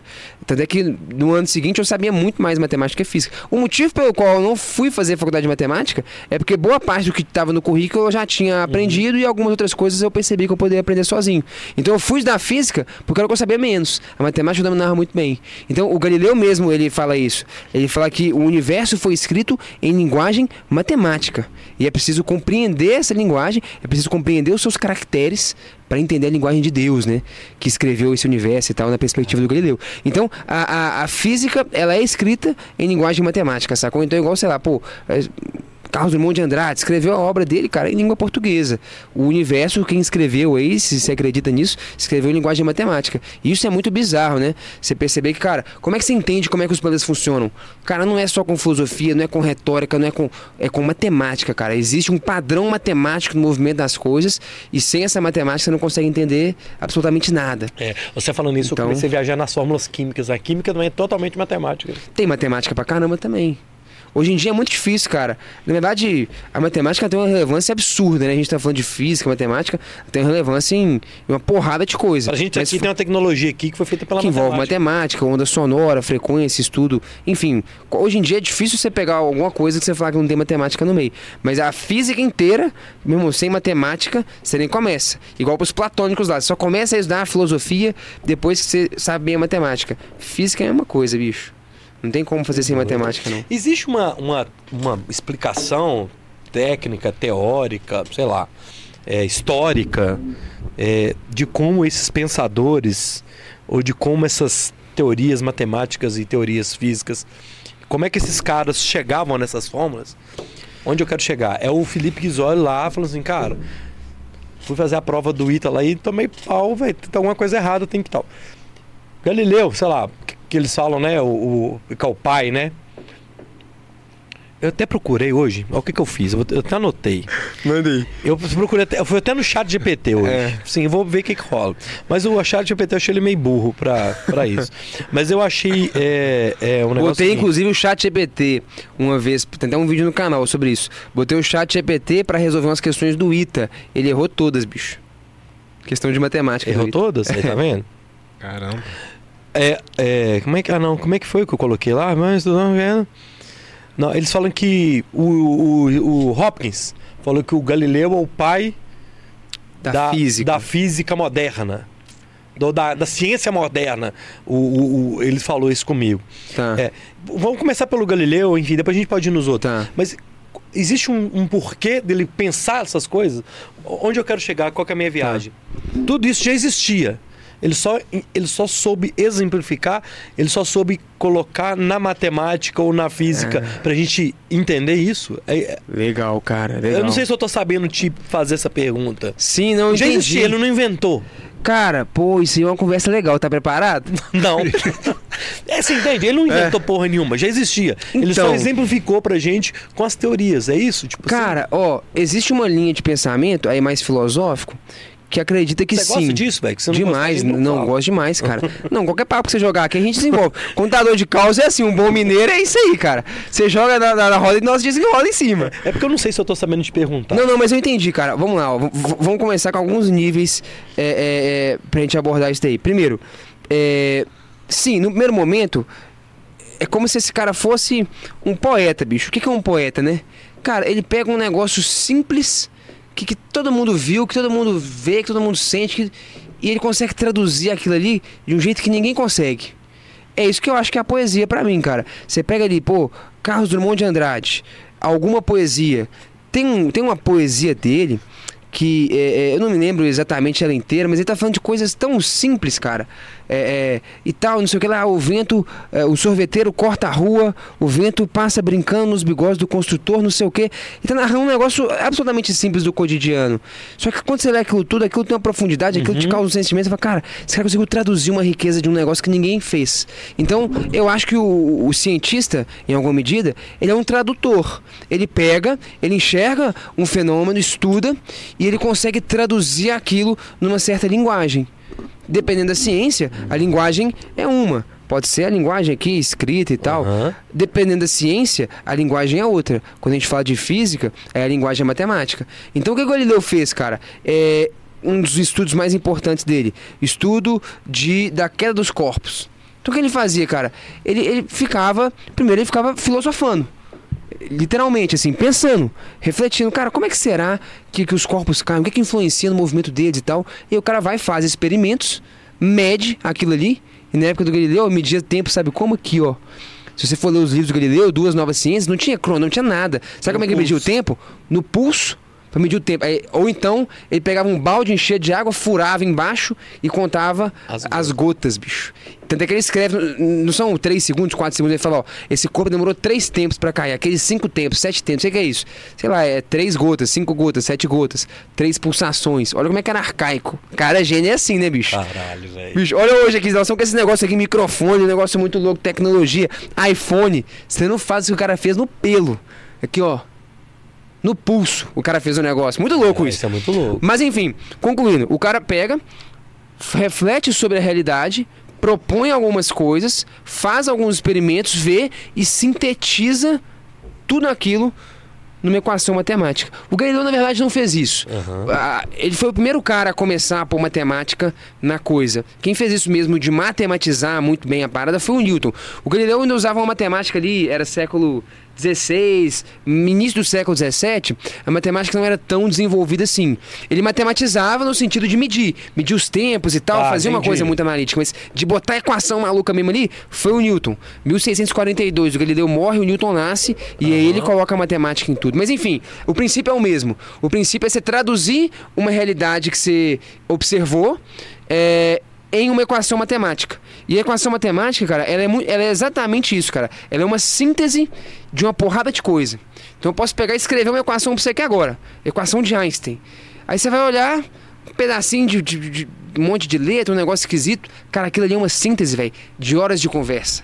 Posso te falar, cara, aqui dentro dessa equação, cara, tá descrevendo exatamente como que todos os astros estão girando em torno do Sol, descreve como é que funcionam as ondas gravitacionais, descreve uma porrada de coisa numa equação, aí você fala, cara, isso é bonito demais. Você tá me dizendo que aqui dentro tem essa informação inteira, cara, de tudo, da órbita da Lua, em torno da Terra e tal. Tem, cara, numa equação. Aí você vai falar que isso não é poético. Cara, o cara botou na equação. Aí você tem que ter a capacidade, aí vai tal como a poesia, de, de interpretar aquilo.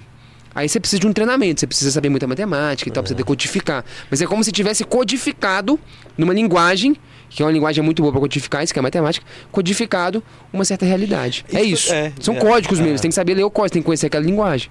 Isso que eu te falei da ideia do Galileu lá na, na viagem, assim, minha, é porque é, sem o Galileu, o que você acha que a gente estaria num nível de evolução tecnológica? No- porque ele. Eu, eu fico viajando porque você falou, ele é o cara que fez o trem na, no, no pelo, velho. No duro mesmo, na bucha. Cara, ele foi um cara assim, absolutamente genial. Você pegar pra ler as obras do Galileu, cara, foi um cara infinitamente à frente do seu tempo. É, e realmente ele proporcionou avanços na física. Ele é conhecido como o pai da física. Cara, ali é o que a gente chama de física, é o que o Galileu fez dali pra frente. Né? É, aí normalmente a gente chama de física clássica, o que é feito dali século XVII até o início do século XX. Aí depois a gente chama de física moderna, que o Einstein fez, física quântica, outras, outras coisas. Mas, cara, só pra você entender, tudo que é feito ali do século XVII até 1905 é baseado nas ideias do Galileu, sacou? Do isso- Galileu e do Newton. O Newton acho que foi um cara mais foda que ele, porque o Newton pegou e terminou o trabalho dele, matematizou, sofisticou, inventou uma norma matemática, que é o cálculo integral diferencial, que era a matemática que, vamos dizer assim, conseguiria descrever melhor aqueles fenômenos. Aí o Newton fez um trem muito foda. Aí o Newton realmente. O cara mais bravo ali foi ele. Mas, é- mas ele mesmo cita, né? Se eu cheguei até aqui foi porque me apoiei no ombro de gigantes. Cara, o trabalho daqueles caras. Ah, porque a ciência é isso, né, cara? Ela, ela é um trabalho. É uma maratona que um cara corre, morre, entrega o bastão pro outro, aí outro corre, entrega o bastão pro Aham, outro aham. e tal. E, cara, é, tem toda uma cadeia ali, são várias pessoas continuando o desenvolvimento das ideias, né? É, e mais, mais uma vez eu vou falando aquilo no, no, no- no tentativa, e, tentativa e erro, tentativa e acerto, né? É, o- porque o, o Newton, por mais que ele já tenha pego algo um pouco mais pavimentado, né? Não pegou do, do nada, Isso. mas ele soube dar um. Ele melhorou muito aquilo tudo, né? Com novas técnicas e nova, novos estudos. E Exatamente. você fala de raciocínio criativo. E eu queria chegar nisso, assim. Esses raciocínios desses caras, assim. É, vem de onde essa criatividade? É, é, é deles? É, é genético? Ah, qual é a física nessa genética do cara? Cara, mas eu acho que é igual arte, velho. Como é que. Como é que. Por que, que um cara consegue produzir uma música muito bonita que impacta a gente? Ou escrever um livro, um romance, uma poesia, uma pintura? Cara, um negócio que, que mexe com a gente, que transcende várias coisas. É, é difícil explicar a arte, né? Eu acho que é um pouco parecido, cara. É difícil você explicar. Né? Ah, tem um método científico. Você olha. Não, cara, não sei. Tem um cara muito foda que chama Poincaré. Foi um matemático muito grande ali, século XIX, se eu não me engano. Henri Poincaré, um francês. É, foi um dos maiores matemáticos da história da humanidade. Ele escreve um livro que chama Ciência e Hipótese. E nesse livro, ele, ele fala um pouco sobre como que a ciência é construída, como é que as hipóteses se fundamentam e tal, um pouco do que você está perguntando. Chega uma hora que ele meio conclui, ele fala assim, bicho, velho, eu não sei, ninguém sabe, velho, o negócio é maluco. Ele fala assim, cara, eu vou te explicar uma história. Eu tava trabalhando com um problema de matemática, eh, das funções, não sei se eram as funções zeta, enfim, um problema complexo de matemática lá, que ele tava, acho que se eu não me engano, há sete anos, cara macetando, pensando, pesquisando, sendo problema produz, joga fora e nada. Sete anos, velho. Pensando de, matemática. E avançava um pouco, travava e tal, e não conseguia desenvolver a parada. Aí ele falou, cara, um dia eu tava no interior, fui visitar minha mãe e tal, tava lá tranquilo, de férias, etc e tal, comi um negócio. Peguei um ônibus. Aí ele falou, cara, tava no ponto de ônibus. Dei o sinal pro ônibus. O ônibus parou na minha frente. Abriu a porta. Aí ele falou, cara, no que eu pisei dentro do ônibus, toda a teoria veio na minha cabeça na hora. Ele fala isso, cara. Olha que bizarro, até arrepiei. Falei, cara, no que eu pisei no ônibus, a ideia inteira eu entendi tudo. Que eu tava sete anos, eu entendi. eu Naquele peguei, momento, foi aquele momento. sentei, rabisquei, pá, falei, velho, tá feito. Pronto. Aí ele fala, e aí? Qual que, é o, qual que é a receita pra você ter ideias? Vai pro interior, visita sua mãe, dá um sinal, pega um ônibus. Fala, não, cara. Então a ideia ela vem, cara. Mas assim, lógico que é um cara que tem um treinamento matemático, físico muito aguçado. Mas enfim, sei lá, cara. O cara tá anos pensando e tal, o subconsciente dele trabalhando. E tal como às vezes um cara tem uma ideia genial de escrever um grande livro, um clássico da literatura, cara, um dia esse cara teve, sete anos depois de muito trabalho, claro, né? Ah, então é isso, um dia eu vou ter uma ideia genial. Não, você não, bicho. O cara ficou anos da matemática, já era muito foda, né? Eu acho que tem que ter um treinamento. Senão o cara tá escrevendo, a gente já entendi, um dia eu vou ter uma ideia genial de matemática. Não, não é assim. O cara tem um treinamento, o cara tem um background, o cara tá anos dando aquilo. Mas, cara, é isso. Tal como vem talvez uma grande inspiração, uma ideia pra você compor uma música ou escrever um grande livro, o cara um dia teve essa ideia. E é um livro muito interessante, cara. Ele fala muito sobre isso, sobre como que as ideias surgem, é, como é que é construído. A conclusão dele é um pouco essa, cara. É, cara, é um negócio meio maluco e ninguém sabe explicar muito bem. E é bem parecido com o processo artístico. Sacou? Esses caras, eles eram, por exemplo, o Newton da vida. É, eles eram, ele era meio taxado de louco na época, você acha? Sim ou não? Porque como é que esse cara, como é que o Newton da vida ele cria uma autoridade assim, de tipo assim, caralho, esse cara é um cara foda. Ah, não, mas aí é porque o cara era foda mesmo. O É. Newton, o Newton era um cara meio antissocial, saca? É, Ele é um cara é. mais estereotipadão e tal.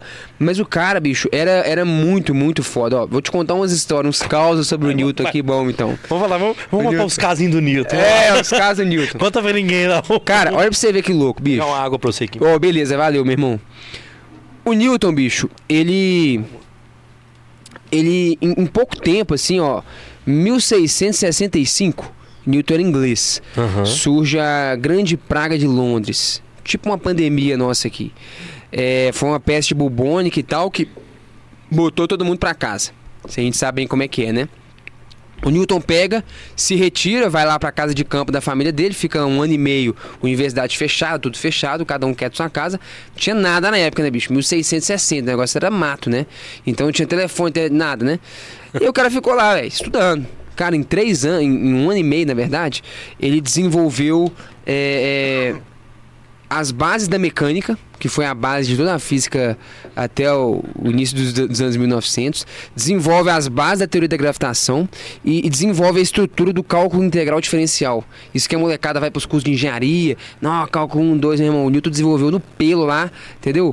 Em, em 1660. Caneta tinteira e, e pergaminho, meu E filho. pergaminho. Esse aí, raiz mesmo. É, o cara é bravo. E aí, aí você vai, bicho, entendeu? Um cara maluco, velho. Aí ele vai. é, então, enfim, aí ele publicava umas ideias e tal. Os caras já viram que ele era muito gênio. Tem uma história muito louca, velho, do Halley, que era um cientista. O Halley do cometa Halley, que, que o pessoal fala e Aham. tal.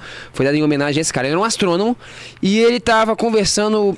Ah, não lembro com quem agora.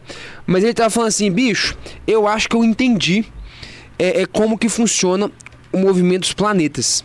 O Kepler, que é um cientista, ele já tinha colocado umas leis, conhecidas como leis de Kepler, que explicam mais ou menos como que funciona o sistema solar. E aí tinha esse cara muito foda, um grande astrônomo renomado, o Halley, não à toa tem um cometa com o nome do maluco, que ele fala, cara, eu acho que eu entendi, eu consigo explicar as leis de Kepler e eu saquei como é que funciona toda a dinâmica do movimento dos planetas do sistema solar. Ele fala, doido demais, o que, que você precisa? Cara, eu preciso só de uma coisa. Tem uma conta que eu tô há anos aqui pra fazer, eu não consigo fazer nem a pau. O que, que é? Cara, eu preciso saber se houver uma força desse tipo aqui entre os planetas, é uma força proporcional ao inverso do quadrado da distância, qual que é o tipo de trajetória que os planetas vão seguir? Aí o cara olhou e falou, não, problema complicado, tentou rabiscar, não conseguiu. Ninguém consegue resolver isso. Não, cara, ninguém conseguiu. A matemática não dá conta de resolver o problema. Falou, bicho, vamos dar um pulo na Inglaterra lá que eu conheço um maluco que, se pá, consegue desenrolar isso aí. Quem que é? Isaac Newton, vamos lá, beleza. Viajaram, chegaram lá, ô Newton, meu camarada Halley aqui e tal, não sei o que. É, desenrola uma ideia, dá moral pro cara aí, bicho, o cara tá dando uma ajuda aí e tal, o cara é, é foda e tal, mas tá querendo saber um negócio aí. Ah, tá, manda aí. O cara falou, bicho, seguinte, tô estudando aqui e tal, as leis de Kepler, movimento dos ases, etc e tal. A gente tá fazendo uns trabalhos de astronomia, vai não sei aonde. E eu queria saber o seguinte, cara, eu tenho uma conjectura aqui que talvez funcione de um certo jeito, mas eu preciso saber se houver uma força desse tipo, qual que seria o tipo de trajetória que os planetas seguiriam. E aí o Newton fala, ah, são trajetórias elípticas. E aí o cara fala assim, o cara já arrepia, fala, caralho, bicho, tava desconfiando disso mesmo, como é que você sabe? Aí o Newton fala, não, eu fiz essa conta há uns 10 anos atrás. Que aí o cara que fala, isso? quê? Que isso, irmão? Sério, é? Como é que, que é isso? Como assim você fez? Ninguém faz essa conta e tal. Não, eu inventei uma matemática pra fazer essa conta, que foi o cálculo integral diferencial. E o cara tinha feito uma conta, uma conta extremamente complexa, porque eu já fiz ela também. É, E, cara, tá aqui. velho. É elipse e tal. Não, isso aí tudo que você é, tá propondo, cara, tá aqui, ó. Eu já fiz, tá feito. Esse cara, bicho, você é maluco, irmão? Esse cara aí, aí você fala, ah, esse cara era foda. Como é que esse cara sabia que ele era foda? Tá aí. Tá aí o caso. Tem um cara, tem uma história foda dele também. Caralho, velho. É bizarro, né? É, ué, cara muito foda. Tem uma história foda também. É, é, Bernoulli é uma família de grandes matemáticos. Né? Tem um colégio grande aqui que chama Bernoulli, em homenagem a esses caras. Johann Bernoulli, Jacques Bernoulli. Uma família muito tradicional, de, de gerações e gerações de grandes matemáticos muito renomados, né? Que fizeram grandes trabalhos na matemática. E nessa época do Newton, aí eu não lembro qual dos Bernoulli, mas um dos Bernoulli lá, eles eram um dos matemáticos mais influentes da época. Eles lançam um problema de matemática. Na época tinha muito isso, né? Você lançava um problema numa revista e tal, circulava muito ali revista, esse tipo de coisa, carta e tal. Eles publicam um, um problema de matemática para a comunidade matemática e falam, cara, eu desafio quem consegue resolver esse problema. Acho que ninguém consegue resolver. Inclusive, quem quiser assistir, tem esse vídeo no canal resolvendo esse problema. Chama o problema da braquistócrona. É um problema difícil. É, o Bernoulli cria esse problema, ele consegue resolver, publica e solta lá. Quero ver quem consegue resolver. Dou um mês pra resolver. E o divertimento dos, dos caras intelectuais na época era Aham. isso: resolver os problemas, publicar, discutir as Aham, ideias e aham. tal. Deu um mês ninguém resolveu, bicho. Caramba, ninguém resolveu e tal. Aí eu vou estender o prazo pra três meses, que era um problema extremamente complexo. A matemática da época não dava conta de resolver. Aí, por três meses, ninguém resolveu. Aí publica de novo, vou estender pra seis meses o problema e tal. Só os matemáticos mais proeminentes vão conseguir resolver esse problema. Um problema muito complexo e tal, não sei o quê. Aí, beleza. Aí, ninguém resolveu. Aí a história conta, bicho, que tipo assim, no dia que ia vencer os seis meses do prazo do problema, alguém passa pro Newton. O problema ficou famoso, circulou na época. Ô, Newton, alguém chegou dele e falou, bicho, vê se você consegue resolver essa parada aí, um problema maluco aí que os caras Ah. colocaram e tal. Aí o Newton pega ali, tinha tipo duas horas pra resolver, tinha que entregar no dia seguinte e tal. Pra... Pega, publica na revista anonimamente. Não coloca nome nem nada. E aí diz que os caras o, saem lá e tal, eles leem a solução. É uma solução totalmente diferente que eles nem tinham pensado. E pela originalidade a genialidade da solução, é, é, o próprio Bernoulli fala assim: é, como é que é? Uma frase famosa. Ele fala assim: dá pra você conhecer um leão pelas suas garras, velho. Isso aqui eu sei quem que foi. Foi o Newton. E tinha sido o cara mesmo, com a matemática que ele tinha inventado e tal. Então, assim, é, é isso. Você mostra como é que o cara fica foda. Numa dessa, resolve um problema desse, põe lá, nem nome põe. E o Newton tinha muito disso, cara. Ele era um cara meio antissocial, meio maluco. Então, ele deu um problema muito curioso, que é ele inventou o cálculo diferencial e nunca publicou. É tipo isso, igual eu te falei, o Halley chegou lá com o cara, ah, o cara quer saber como é que resolve o problema matemático e tal, ninguém nunca fez. Você sabe como é que é? Se a resposta é tanto. Como é que você sabe? Há 10 anos atrás essa conta. O cara, pô, bicho, você é maluco, velho, como é que você não publica pra ninguém? Então ele guardava as coisas e tal, um cara meio malucão, né? Do ponto de vista social, ele era um, um cara mais esquisito. Mas eu, Genial, de tudo que eu já estudei, um dos maiores gênios que já pisaram aqui nesse mundo, cara. O cara era, era monstro. Te contei uns causos aí só pra te convencer Tô. um pouco disso aí. Ó, eu quero mandar um salve pra galera que tá no chat. É o seguinte, como tá chegando muito chat, eu já não sei se você tá aqui ou se você não tá. Então mande agora um salve aí, quem tá ao vivo, que eu vou falando a galera aqui. Tem um super chat do Rogério, que ele só pediu um salve aos alunos do Tito Fugêncio, lá do Renascença. Salve, Rogério, tá dado aí o salve. Então tá aqui Ícaro Cavalcante, a Selma Vieira, o Murilo Torres, a Roberta Andrade. Preciso urgente fazer esses cursos do Felipe. Matemática não entrou na minha cabeça, nem eu, minha filha. Seja bem-vindo aí, Roberto. É, ó. O Ícaro mandou. é, o Heitor Henrique mandou. Ah, vai ter uma galera aqui da Tríade. O que, que é a Tríade? Pô, a Tríade são É. uns alunos nossos, é um grupo que a gente criou, que a gente lançou até hoje três cursos. E a Tríade são os alunos que compraram os três cursos. A gente zoou e falou, cara, vocês já estão no 1% mais inteligente da humanidade. A gente chamou de tríade, quem comprou esses três cursos. Então, salve pra galera da tríade aí, nossa alunos. Salve a galera, tá, tem uma, muita galera aqui da Trid então. Só que eu não Legal. sei se eles ainda estão aqui ou eles estão. ou já saíram da live. Quem, aí, ó. Tá, começou a chegar os salves. Murilo Torres, salve. Lucas Garcia, salve. Davi, salve Felipe. Legal. Thiago Félix, vai mandando aí. E outra coisa, galera, fala de onde vocês estão falando, bairro ou cidade. Beleza? Que eu vou continuar o papo aqui. Vocês me desculpem que vocês são mais inteligentes do que eu. Ô, Mas olha que louco aqui, Luiz. Voltando a essa ideia que você perguntou sobre os caras inventarem uma teoria ou descobrirem uma teoria. Porque eu acho que você queria fazer uma, uma- uma viagem em cima disso. Você tem uma ideia maluca em cima disso? Vou propor um cenário aqui pra gente viajar um pouco em cima disso. Pode, ser? ir. Você topa? Pode, é porque eu ia falar uma outra viagem. É. Pode ter alguma coisa aqui que nó- ninguém que tá vendo. E tem. Uma parada diferente. Pode ser, ué. Vamos, vamos, vamos de cada vez. Olha- olha essa daqui. Essa aqui é sobre as teorias. Vamos lá. O Newton pega, século XVII e tal, cria uma teoria sobre a gravitação. Essa teoria dele explica quase tudo que se sabia sobre o sistema solar na época. Uhum. Como é que os planetas se movem, por que eles se movem desse jeito, você conseguia prever eclipses, onde é que cada planeta ia estar. Porra, uma teoria muito boa, muito robusta. Funcionou durante muitos anos, durante 300 e poucos anos. Até que o Einstein, 1915, que já é agora, da nossa geração. é, 100 anos aí atrás, né, 110 É. anos e tal, é, cria uma nova teoria, teoria da relatividade geral, que é uma nova teoria da gravitação, beleza? E essa teoria do Einstein, ela explica tudo que a do Newton explicava e umas coisas a mais que a do Newton não dava conta de explicar. Então hoje a gente entende que a teoria da gravitação do Einstein é a mais correta e a do Newton, vamos dizer assim, foi substituída por essa. Correta Pegou. ou mais completa? Pode ser mais completa. Vamos, Tá. vamos colocar assim. Tá. Agora, a, reflexão é: pode bem ser que daqui 100, 200 anos surja um outro cara, sei lá, o Joaquim, brasileiro, quem sabe, gênio, cria uma nova teoria que explica tudo que a Newton explicava, tudo que a do Einstein explicava e umas coisas a mais. Uhum. E a gente vai entender que essa é a teoria mais completa ou mais correta da gravitação. Aham. E daí 300 anos um outro cara se entendeu, né? Aí a reflexão é o seguinte, cara. É... Quando é que a gente vai saber que uma teoria realmente é verdade? Você fala, não, agora, é, agora é definitivo. Não tem como mais ter um cara que inventa uma nova, que explica isso tudo e muito mais. É isso. Como é que você sabe, então, a, de- a definitiva é a correta? Essa é a correta, irmão. Não tem nada que ela não explique. aham. Você concorda que você nunca consegue saber? Entendeu? Pode ser que um cara daqui 200 anos crie uma outra teoria mais maluca ainda que explica tudo isso e uma outra coisinha a mais que ninguém nem imaginava. Olha que loucura. Então, onde que eu tô querendo chegar? Pegou a ideia? Peguei. A gente, em tese, sei lá, se você acredita em Deus, você só vai saber se é a correta mesmo se você um dia chegar pro cara que criou e falar, meu irmão, é essa aqui mesmo? Me fala aqui, porque a gente achou que era do Newton. Hoje a gente acha que é do Einstein. Daqui 200 anos a gente acha que é do Joaquim. Conta pra gente aqui, velho. É essa mesmo? A gente precisa buscar mais coisa ou tá, tá fechado? Porque a gente tende a ser meio arrogante. No início do século XIX, no finalzinho do século XIX, desculpa, 1900 e... Desculpa, 1880, um cara muito foda, Lord Kelvin, que inclusive criou, tem uma escala de temperatura com o nome dele, escala Kelvin e tal, Aham. zero Kelvin. Ele fala assim, cara, na física Zerou. tá tudo resolvido. A gente já zerou o game. Dominamos todo o conhecimento. Ele fala assim, cara, existe um ajustezinho que a gente tem que entender sobre.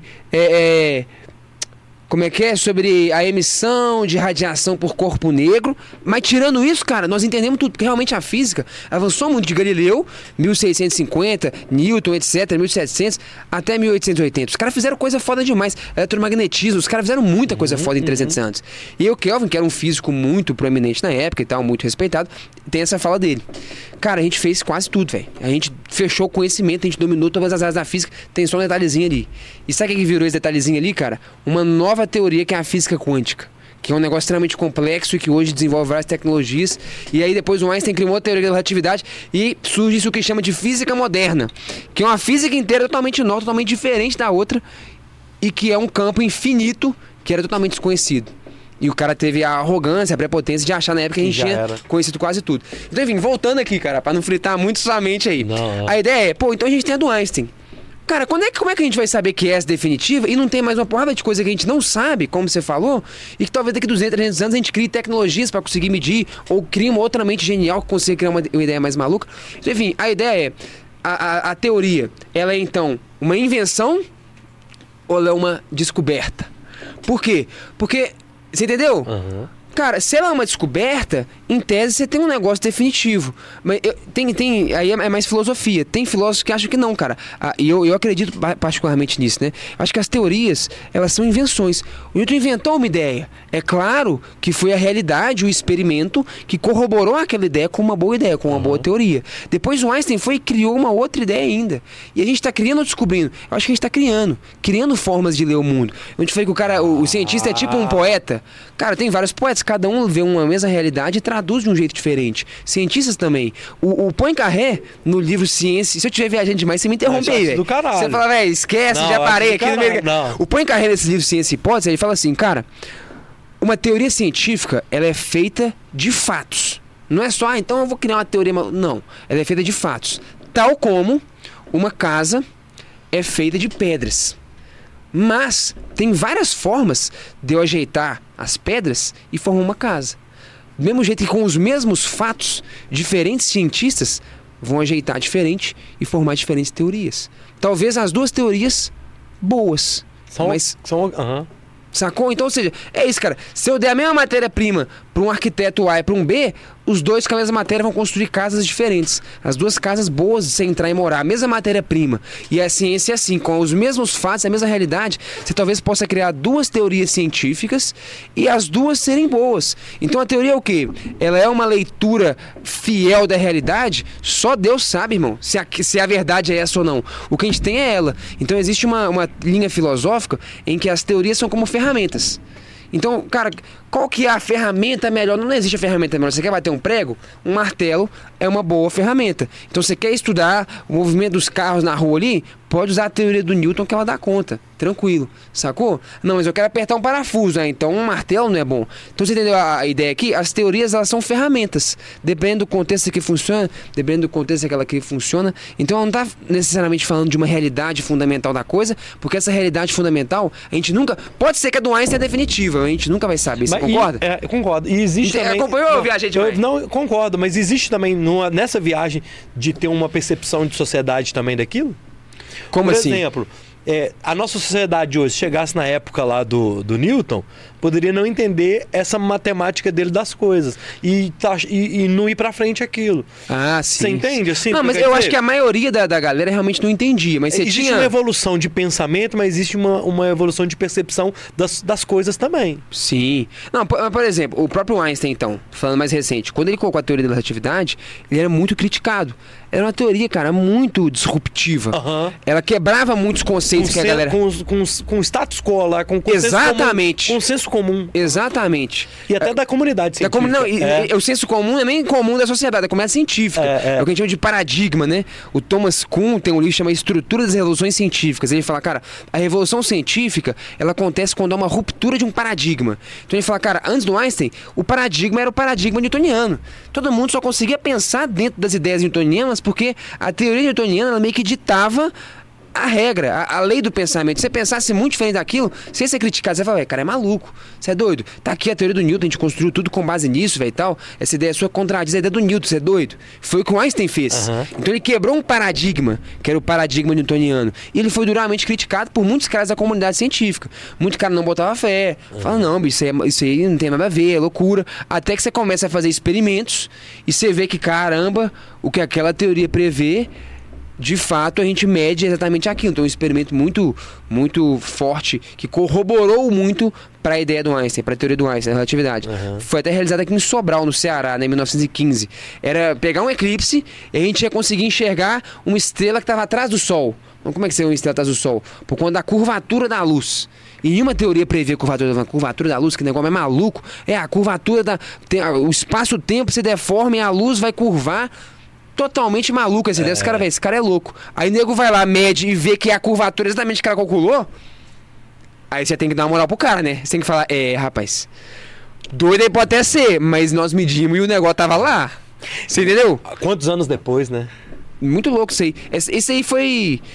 Se eu não me engano, a teoria de Einstein foi em 1915. Acho que esse experimento não foi tão depois, não. Foi em 1919. Ah, tá. Mas a, a treta é: o Einstein, ele Mas tem demorou. coisa do Einstein da época que agora que nós estamos. Isso que eu ia falar, por exemplo, ondas gravitacionais. É uma ideia que ele nem imaginava, nem concebia. Foram coisas que a galera, desenvolvendo mais a teoria dele, percebeu que a teoria dele previa essas ondas gravitacionais. Isso acho que depois já tinha morrido. E a onda mesmo foi detectada em 2015.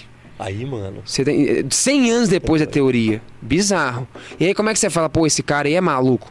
Falou, bicho, o cara falou umas doideiras ali, mas as doideiras todo mundo mediu e viu que era exatamente como ele falou. Ele calculou e falou, vai dar tanto. Você olha e dá tanto, você fala, velho, esse cara aí ou é um bruxo ou o cara manja do negócio mesmo. Mas aí a questão é, então esse cara descobriu a realidade do universo? Mais ou menos, cara. Pode ser que, como eu disse, daqui a 100 anos outro cara descobre uma outra realidade e tal. Ele montou um modelo muito bom, que se mostrou muito eficiente em prever como é que as coisas funcionam. Então a gente fala que isso é uma boa teoria e usa ela. É, uma coisa que eu vi você falando já do, do- dessa teoria da relatividade, falando de Newton e tal, é que o tempo passa diferente para diferentes observadores, é isso? É, É. Na verdade, essa é uma previsão da teoria do Einstein, teoria da relatividade Isso é de do 1915. Einstein? É, Isso- isso, é mais recente. Isso é muito.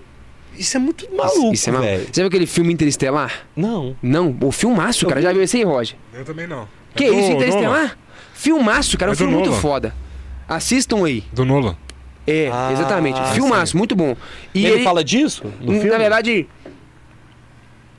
ele não fala disso, é um filme muito bom, mas tem esse efeito. O efeito é, os caras fazem umas viagens espaciais malucas e tal, e de repente tem uma cena do filme lá que tá o cara, sei lá, seus 40 anos, conversando com a filha dele, só que a filha dele já é idosa, já tá com 90 anos, no leito de morte. Sabe como é que a filha do cara tá mais velha que o cara, né? Mas na verdade, isso aí acontece fisicamente. Já fizemos experimentos que comprovam isso. O Caralho. tempo passa diferente. Nesse caso, tem a ver com a teoria da relatividade geral, né? É, de acordo com o campo gravitacional em que você está. Então a gravidade, ela afeta a passagem do tempo. E no filme o que rola é isso. A filha do cara vai para um outro planeta com gravidade diferente. Então o tempo lá tem um ritmo diferente. E o cara fica num outro planeta com uma outra gravidade, o tempo tem outro ritmo. Quando eles se encontram, passou, sei lá, enquanto passou 100, 90 anos pra, pra filha, ela ficou idosa, pro cara passou 10. Então ela envelheceu muito mais do que ele. É, é meio maluco. Quem viu esse filme aí agora vai, vai lembrar. É um filme muito bom, cara. Mas isso recomendo. tem a ver com, a gravi... com, com o ambiente gravitacional que a pessoa tá. Isso, tem a ver com a gravidade. Na verdade, tem a ver com alguns fenômenos, né? Algumas coisas podem influenciar Você é a passagem do maluco, tempo. mano. Mas no filme em questão é a- a- o campo O dia que gravitacional. o humano que, que a gente vem indo pra Marte, então. Fudeu. Não, mas é- é- depende, porque você tem que ter uma diferença muito grande de campo gravitacional para isso ser significativo. Então, assim, é- é, a gravidade em Marte, não sei se ela daria uma diferença significativa a ponto de ser como no filme, entendeu? Nu. Enquanto para um passou 90 anos, para outro passou 10 só. Então a gente consegue até medir isso usando- usando um relógio atômico, né? Então você pega, coloca um relógio atômico é, para sair da Terra e você coloca ele, então, tipo assim, para orbitar a Terra já dá uma distância do centro da Terra, de modo que diminui um pouco o campo gravitacional. Então, pra gente aqui, a gravidade é uma. Se você sai um pouco da atmosfera, a gravidade muda bem pouco. Tipo assim, menos que 10%, mas muda. E a gente já consegue detectar essa diferença de passagem de tempo, mandando um relógio pro espaço e trazendo de volta. Você deixa um aqui, manda o espaço, traz de volta, compara os dois e fala, não, o tempo passou diferente pra um e pra outro. Claro que é da ordem de centésimos de segundo e Mas tal, porque o efeito é pequeno, mas já é medido. Isso é loucura, bicho. Isso, é loucura, bicho. Isso aí é. E é muito maluco, né, cara? A física, ela é. Tem algumas coisas da física, principalmente da física moderna, física quântica, Tá doido, relatividade, elas fogem muito do senso comum. Como assim? O tempo passa diferente? Cara, isso é extremamente abstrato. Eu fiz o meu mestrado lá no FMG, foi em relatividade geral. Foi em gravitação quântica de laços. Uma teoria que mistura física quântica com relatividade geral. Eu gastei boa parte do meu mestrado estudando a teoria do Einstein. E, cara, cada vez você vai estudando e você fala, velho, que loucura, velho. É muito, é muito bizarro os desdobramentos da teoria, é muito mano. contra-intuitivo. Exige um nível de abstração muito grande. Aí é outra coisa que mostra que o Einstein era um gênio absoluto, cara. Hoje, tive que fazer um esforço hercúleo, é muito difícil, assim. Você não estuda a física do Einstein, nem num curso de física. A maioria das pessoas se formam em física sem ter estudado, a teoria é muito complexa. Normalmente você estuda num mestrado, num doutorado, a matemática é muito sofisticada. é Nessa- raro. Nesses estudos, já teve dia que você se bulgar e falou assim, Ah, caralho. vários, vários dias. Vários, velho. Que isso, direto. Que isso, velho. E, e nessa, nessa parada de, de, de falar de divulgar e de estudar, tem aquela questão que você fala da, da falsificação das teorias. Ah, que é uma tá. forma de. Posso estar sendo muito leigo que eu vou te falar. Que é uma forma de comprovação. Aham. Né? Porque a gente vai combater ou tentar de toda forma fazer. é, é, é, é, como é que eu quero dizer? É, comprovar aquilo, né? De, de- de uma É. forma de Ó, comprovação. Essa aqui vai dar um bom corte. Essa aqui- olha só, ó. Vamos fazer, um, vamos fazer um, um exercício aqui, cara. Suponha que eu crie uma teoria que eu fale assim, cara, todas as bananas são amarelas. Eu falo, pô, beleza. Beleza. O que, que eu preciso fazer pra provar essa teoria? Me conta, o que, que você acha que eu preciso fazer pra provar ela? Juntar primeiro todas as bananas Hã? do mundo e ver se elas são amarelas. Juntar todas as bananas do mundo. Primeiro, Pode primeiro comprovar que o amarelo é amarelo, né? Não, beleza, mas suponha que isso aí é amarelo, amarelo, beleza. Você vai fazer o que o Roger falou. Você fala, velho, vambora. Não tá todas, pra ver que não tem Junta tudo. diferente. Aí eu poderia te falar assim, você pode juntar todas as bananas do mundo e falar, velho, deu tudo amarelo. Aí eu posso falar assim, cara, mas o que, que te garante que amanhã não vai aparecer uma vermelha? Você fala, uai, bicho, mas nós, nós estamos vendo sempre foi amarelo. Não, tudo bem, sempre foi, mas e, e se amanhã mudar? Ou se 200 anos atrás surgiu uma que era azul e não tá aqui pra ver? Fala, pô, é mesmo. Então olha que louco. Você fez um trabalho hercúleo, que é juntar todas as bananas do mundo. Você viu que elas eram amarelas. E ainda assim você concorda que isso não comprova a teoria? Assim, isso mostra que ela pode ser verdade. Tem talvez um alto grau de probabilidade de ser verdade. Mas, cara, nada impede de amanhã aparecer um azul. E aí eu derrubaria sua teoria. Você concorda? Concordo. Então, olha só que louco. Você provar que uma teoria é verdadeira, mesmo você fazendo um trabalho hercúleo de juntar todas as bananas do mundo, você não prova. Mas olha que louco. Provar que ela é falsa é muito fácil. Se surgisse uma azul, bastava uma pra eu falar, cara, a teoria é falsa. É falsa. Você concorda? Então, provar que é verdadeiro é meio impossível, do ponto de vista lógico. Por, por mais que você juntasse absolutamente todas as bananas do mundo, ainda assim nada ia garantir que amanhã não ia surgir uma vermelha. Agora, falsear uma teoria, aí tem um filósofo da ciência que, que criou essa teoria do falsificacionismo, que é o Karl Popper. Falsear uma teoria é muito fácil. Provar que ela é falsa é simples. Se surgiu uma banana azul, cara, a teoria tá errada. Então a galera percebeu isso, né? O Popper percebeu isso. Falou, cara, se provar que uma teoria científica é verdadeira, é meio impossível. Por mais que você colha milhões e milhões de dados que corroborem a teoria, nada impede que amanhã apareça um dado que não corrobore. Mas ele fala, cara, provar que ela é falsa é simples. Basta eu achar um exemplo em que ela não funciona, que eu provei que ela é falsa. Então a ideia de falsear a teoria é, é uma teoria bastante relevante da, da filosofia da ciência, que a gente usa bastante, até a própria teoria do Einstein. Você fala, como é que eu provo que a teoria do Einstein é verdadeira. Você não prova. O que, que você faz? Você tenta o tempo inteiro provar que ela é falsa. Então, por exemplo, no experimento que eu te fiz da curvatura da luz. Cara, tá aqui, meu irmão. Minha teoria prevê que se a gente medir lá e tal, no dia tal, é, é, no dia do eclipse, a gente vai enxergar a luz com uma curvatura de tantos graus. O que, que você vai fazer lá? Você vai tentar medir e ver que não é aquilo. Se o Einstein previu que vai dar 4 graus e deu 15, fala, velho, essa teoria tá errada. Pô, deu 4.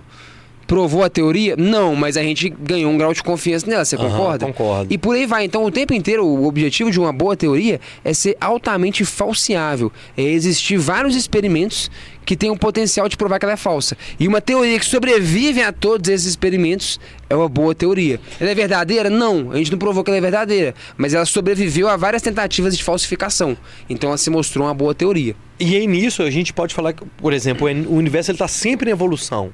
Ou seja, lá da época do Galileu até hoje, passaram sei quantos anos, quantas décadas, é, a gente está sempre em evolução. Em que sentido que eu quero dizer? Porque hoje essa teoria da, da, da FAO, como é que chama que você falou? Da- do do falsificacionismo. falsificacionismo, ela hoje ela não, hoje ela está sendo provado que está ok. Mas se a gente está em evolução, amanhã pode mudar. E aí isso vai, aí nós vamos encontrar, aí vai ter, vai ter uma evolução dessa teoria. Pode ser isso? Pode ter. Verdade, essa teoria do falsificacionismo. Eu, eu digo assim, quando eu falo mudar, eu falo de evolução, evoluir, mas evoluir pode ser uma mutação, talvez não seja de evolução, talvez. É, assim, tem outros, por exemplo, filósofos da ciência que tem algumas críticas ao, ao Karl Popper na- na- no falsificacionismo dele, mas eu acho que isso é mais uma. uma é, uma estrutura lógica de pensamento. Tipo assim, igual a gente conversou, a gente conclui que, cara, usando a lógica, a não ser que alguém ache um furo na nossa lógica aí, mas usando a lógica, é realmente impossível provar que uma teoria é verdadeira. Infinitos exemplos não são suficientes, mas com um exemplo contrário, eu provo que ela é falsa. Então, isso dita um pouco qual é o caminho que a gente segue. Então, por exemplo, tem uma teoria é, é, científica que é a teoria das cordas. É uma teoria da física muito famosa que aparece em filme e tal, teoria das cordas, mas hoje em dia a maior parte dos físicos já abandonou esse negócio de lado. Por quê? Porque é uma teoria muito bonita, é uma teoria que tem uma sofisticação matemática muito grande, não sei o quê, mas ninguém até hoje nunca conseguiu pensar em algum experimento que a gente pudesse tentar falsear ela, provar que ela é falsa. Então, cara, uma teoria que você nunca consegue. Eu- Você pode criar uma teoria maluca sua aí, cara, tua teoria é muito louca. Beleza, como é que nós vamos dar moral pra ela? O que, que teoria prevê? A minha teoria prevê que se eu der um tiro ali, a parede cai. Então vamos dar um tiro ali e ver se cai. Que aí se caiu ou não, a gente vê se sua teoria acertou ou não. Se uma teoria não tem nenhum tipo de experimento que você possa fazer pra ver se ela é falsa ou não, se a predição vai condizer com o que ela fala ou não, é uma teoria que ela deixa de ser científica. Então uma boa teoria científica tem que ser altamente falseável. Então o tempo inteiro tem que ter um tipo de experimento que você possa fazer que prove que ela é falsa. E se ela vai sobrevivendo, a gente vai continuando com ela e entende que é uma boa teoria. Entendeu? Acho que isso é um negócio que estrutura muito a forma de se fazer ciência. Isso é louco. Eu queria ir nas polêmicas. Manda então. e pode ser bobagem, mas pode ser legal também. A Terra plana. Aí, rapaz. Manda aí. O cara nunca vai chegar na pontinha da Terra, não. Ela, vai, ela é realmente ela é redonda e tudo. Eu tive aqui com o Vitor Espanha, que foi no, naquela, na nave do... Como é que chama a, a nave lá do... SpaceX. Ah, É. do Elon Musk, né? É, ele foi. Que Ele é louco. aqui de BH, pô. Pois Depois é, cara, legal. O Vitor Espanha viu, ele foi, subiu lá e tal. Que é bem doido. rapidão e, e tem foto e tal. Deve ser um rolê muito louco, É, né? muito, você tem que ver ele contando. Dá Cara. pra fazer um vídeo você com ele, velho. Legal, muito cara. legal. Depois, depois você me passa o contato É, dele. gente boa, inclusive. E aí, velho, ele falou, não, ela não é plana. Ele foi lá e viu. Teve um cara que foi lá e viu. É, existe isso até hoje, cara, assim, na sociedade. E, na sociedade. Cara, só, só um comentário. sim. Isso é doido, né, cara? Você pode falar, poucas pessoas podem falar isso. Eu conheço um cara que foi lá e viu. Cara, quem É. conhece um cara que foi, saiu da atmosfera aqui e tal, foi pro espaço e viu? Muito louco isso, né? É, é muito louco aí. Você tá Conheci um doido aí. cara, não, velho. Eu até. eu Não, conheço um cara que foi lá, só. Porra, quem conhece um cara que saiu, foi pro espaço, É, né? é, é, por exemplo, só Ninguém. tem- se, se o Vitor não ganha o prêmio lá e tal e vai. Gente, nu- nunca conheci esse cara. Nunca. nunca. Muito louco. Mas, cara, isso aí é legal, cara. Massa. Eu, tro... Eu aprendi esse cara que eu quero poder falar isso. Não, conheci um cara que foi, isso não tem conversa, É. não. O cara tirou foto aqui, ó. É, é. Postou no Instagram dele. ah, ele adulterou essa foto. Não, sou o cara é de confiança. Mas, é, cara, então, é, isso é uma coisa engraçada, né? Porque, no fundo, no fundo, eu já até falei isso em outras ocasiões. Vamos ser sinceros, bicho. Quando você nasce, você cai na terra aqui, você nasce lá, velho. Pelado, careca, sem dente, sem conhecimento de Chorando. nada. Sabe de nada, não sabe como se alimentar. Tá no escuro gostosinho, tá numa luzona É, na sua ah, cara. meu é. Deus do céu, é foda. E aí, bicho? Você cai na terra aqui, cara? O chão nosso aqui é plano, aí você pega a rua, a avenida, tudo plano. Cara, o primeiro contato nosso com a realidade realmente aparenta que a Terra é plana mesmo. Você não vê a curvatura da Terra? Você já viu a curvatura da Terra? Assim, ou... Não, nunca Não. vi. Ah, um dia eu vi lá e de repente eu caí lá que o tempo tava curvando. Não, isso não existe, bicho. Então, realmente, as primeiras teorias e impressões nossas sobre a- o formato da Terra é que ela é plana. Você não enxerga essa curvatura. É, O raio dela é tão grande, cara, que a curvatura não é perceptível hum, pra gente, na nossa escala, né? E, então, assim, eu, eu tô falando isso pelo seguinte. A teoria da Terra plana, em alguma medida, ela é intuitiva. Você concorda? Tipo assim, é isso, você nasceu pelado, sem dente, sem nada, você olha aqui e fala, cara, é plano esse trem aqui, ué. Demorou muitos anos até o ser humano cogitar a ideia de uma terra redonda, esférica e tal. Isso dá até um pau, o cara lá embaixo não cai, você precisa entender que é gravidade, então é meio complexo. Imagina os colonizadores entrando no mar, assim, uma hora vai chegar no fim dessa parada. Exatamente. O fim nunca chegava, né? É. Pois é, os caras que negócio não acaba, o trem é grande mesmo, bicho. É, É, logo ali. Quatro meses ali. É, pois é. Então, assim, o que eu tô querendo dizer pelo seguinte: é, qual é qual que é o meu ponto aqui? Nós estamos ficando doidos. Não, o meu ponto é o seguinte, cara. É, existem várias coisas que você precisa compreender para fazer sentido uma Terra esférica. Alguns experimentos que podem ser conversados, experimento do Eratóstenes de medir um graveto. Enfim, a, a Terra esférica, no primeiro momento que você fala para uma criança, você fala, mas o cara lá embaixo, como é que ele não cai? Então, você precisa entender um pouco de gravidade para fazer sentido. Então tem vários conhecimentos que tem que ter para você conceber simplesmente uma Terra esférica. Então, onde eu tô querendo chegar? Eu não ridicularizo a teoria da Terra plana porque ela é intuitiva. Como eu disse, você nasce pelado sem dente e alguém só te joga um monte de informação. Não, ela é redonda, não sei o que tal. E aí, como você não entende nada daquilo, você fala, meu irmão, você tá me falando essas merdas, mas eu não entendi foi nada, eu tô vendo curvatura nenhuma. Onde eu tô querendo voltar? Lá atrás, ó, na educação. O que que é uma boa educação? Lembra que eu falei da Finlândia? Você põe lá os meninos pra aprender, pra testar. Aham. E aí, gente, põe pra molecada, a terra é plana, é esférica? Ué, É plano, tô vendo aqui. Como é que é esférico? O cara não cai lá embaixo? Aí o cara começa a pensar, a, a co- considerar ideias, a considerar ideias distintas da que ele tinha inicialmente, que era mais intuitiva. E aí você começa a construir conhecimento.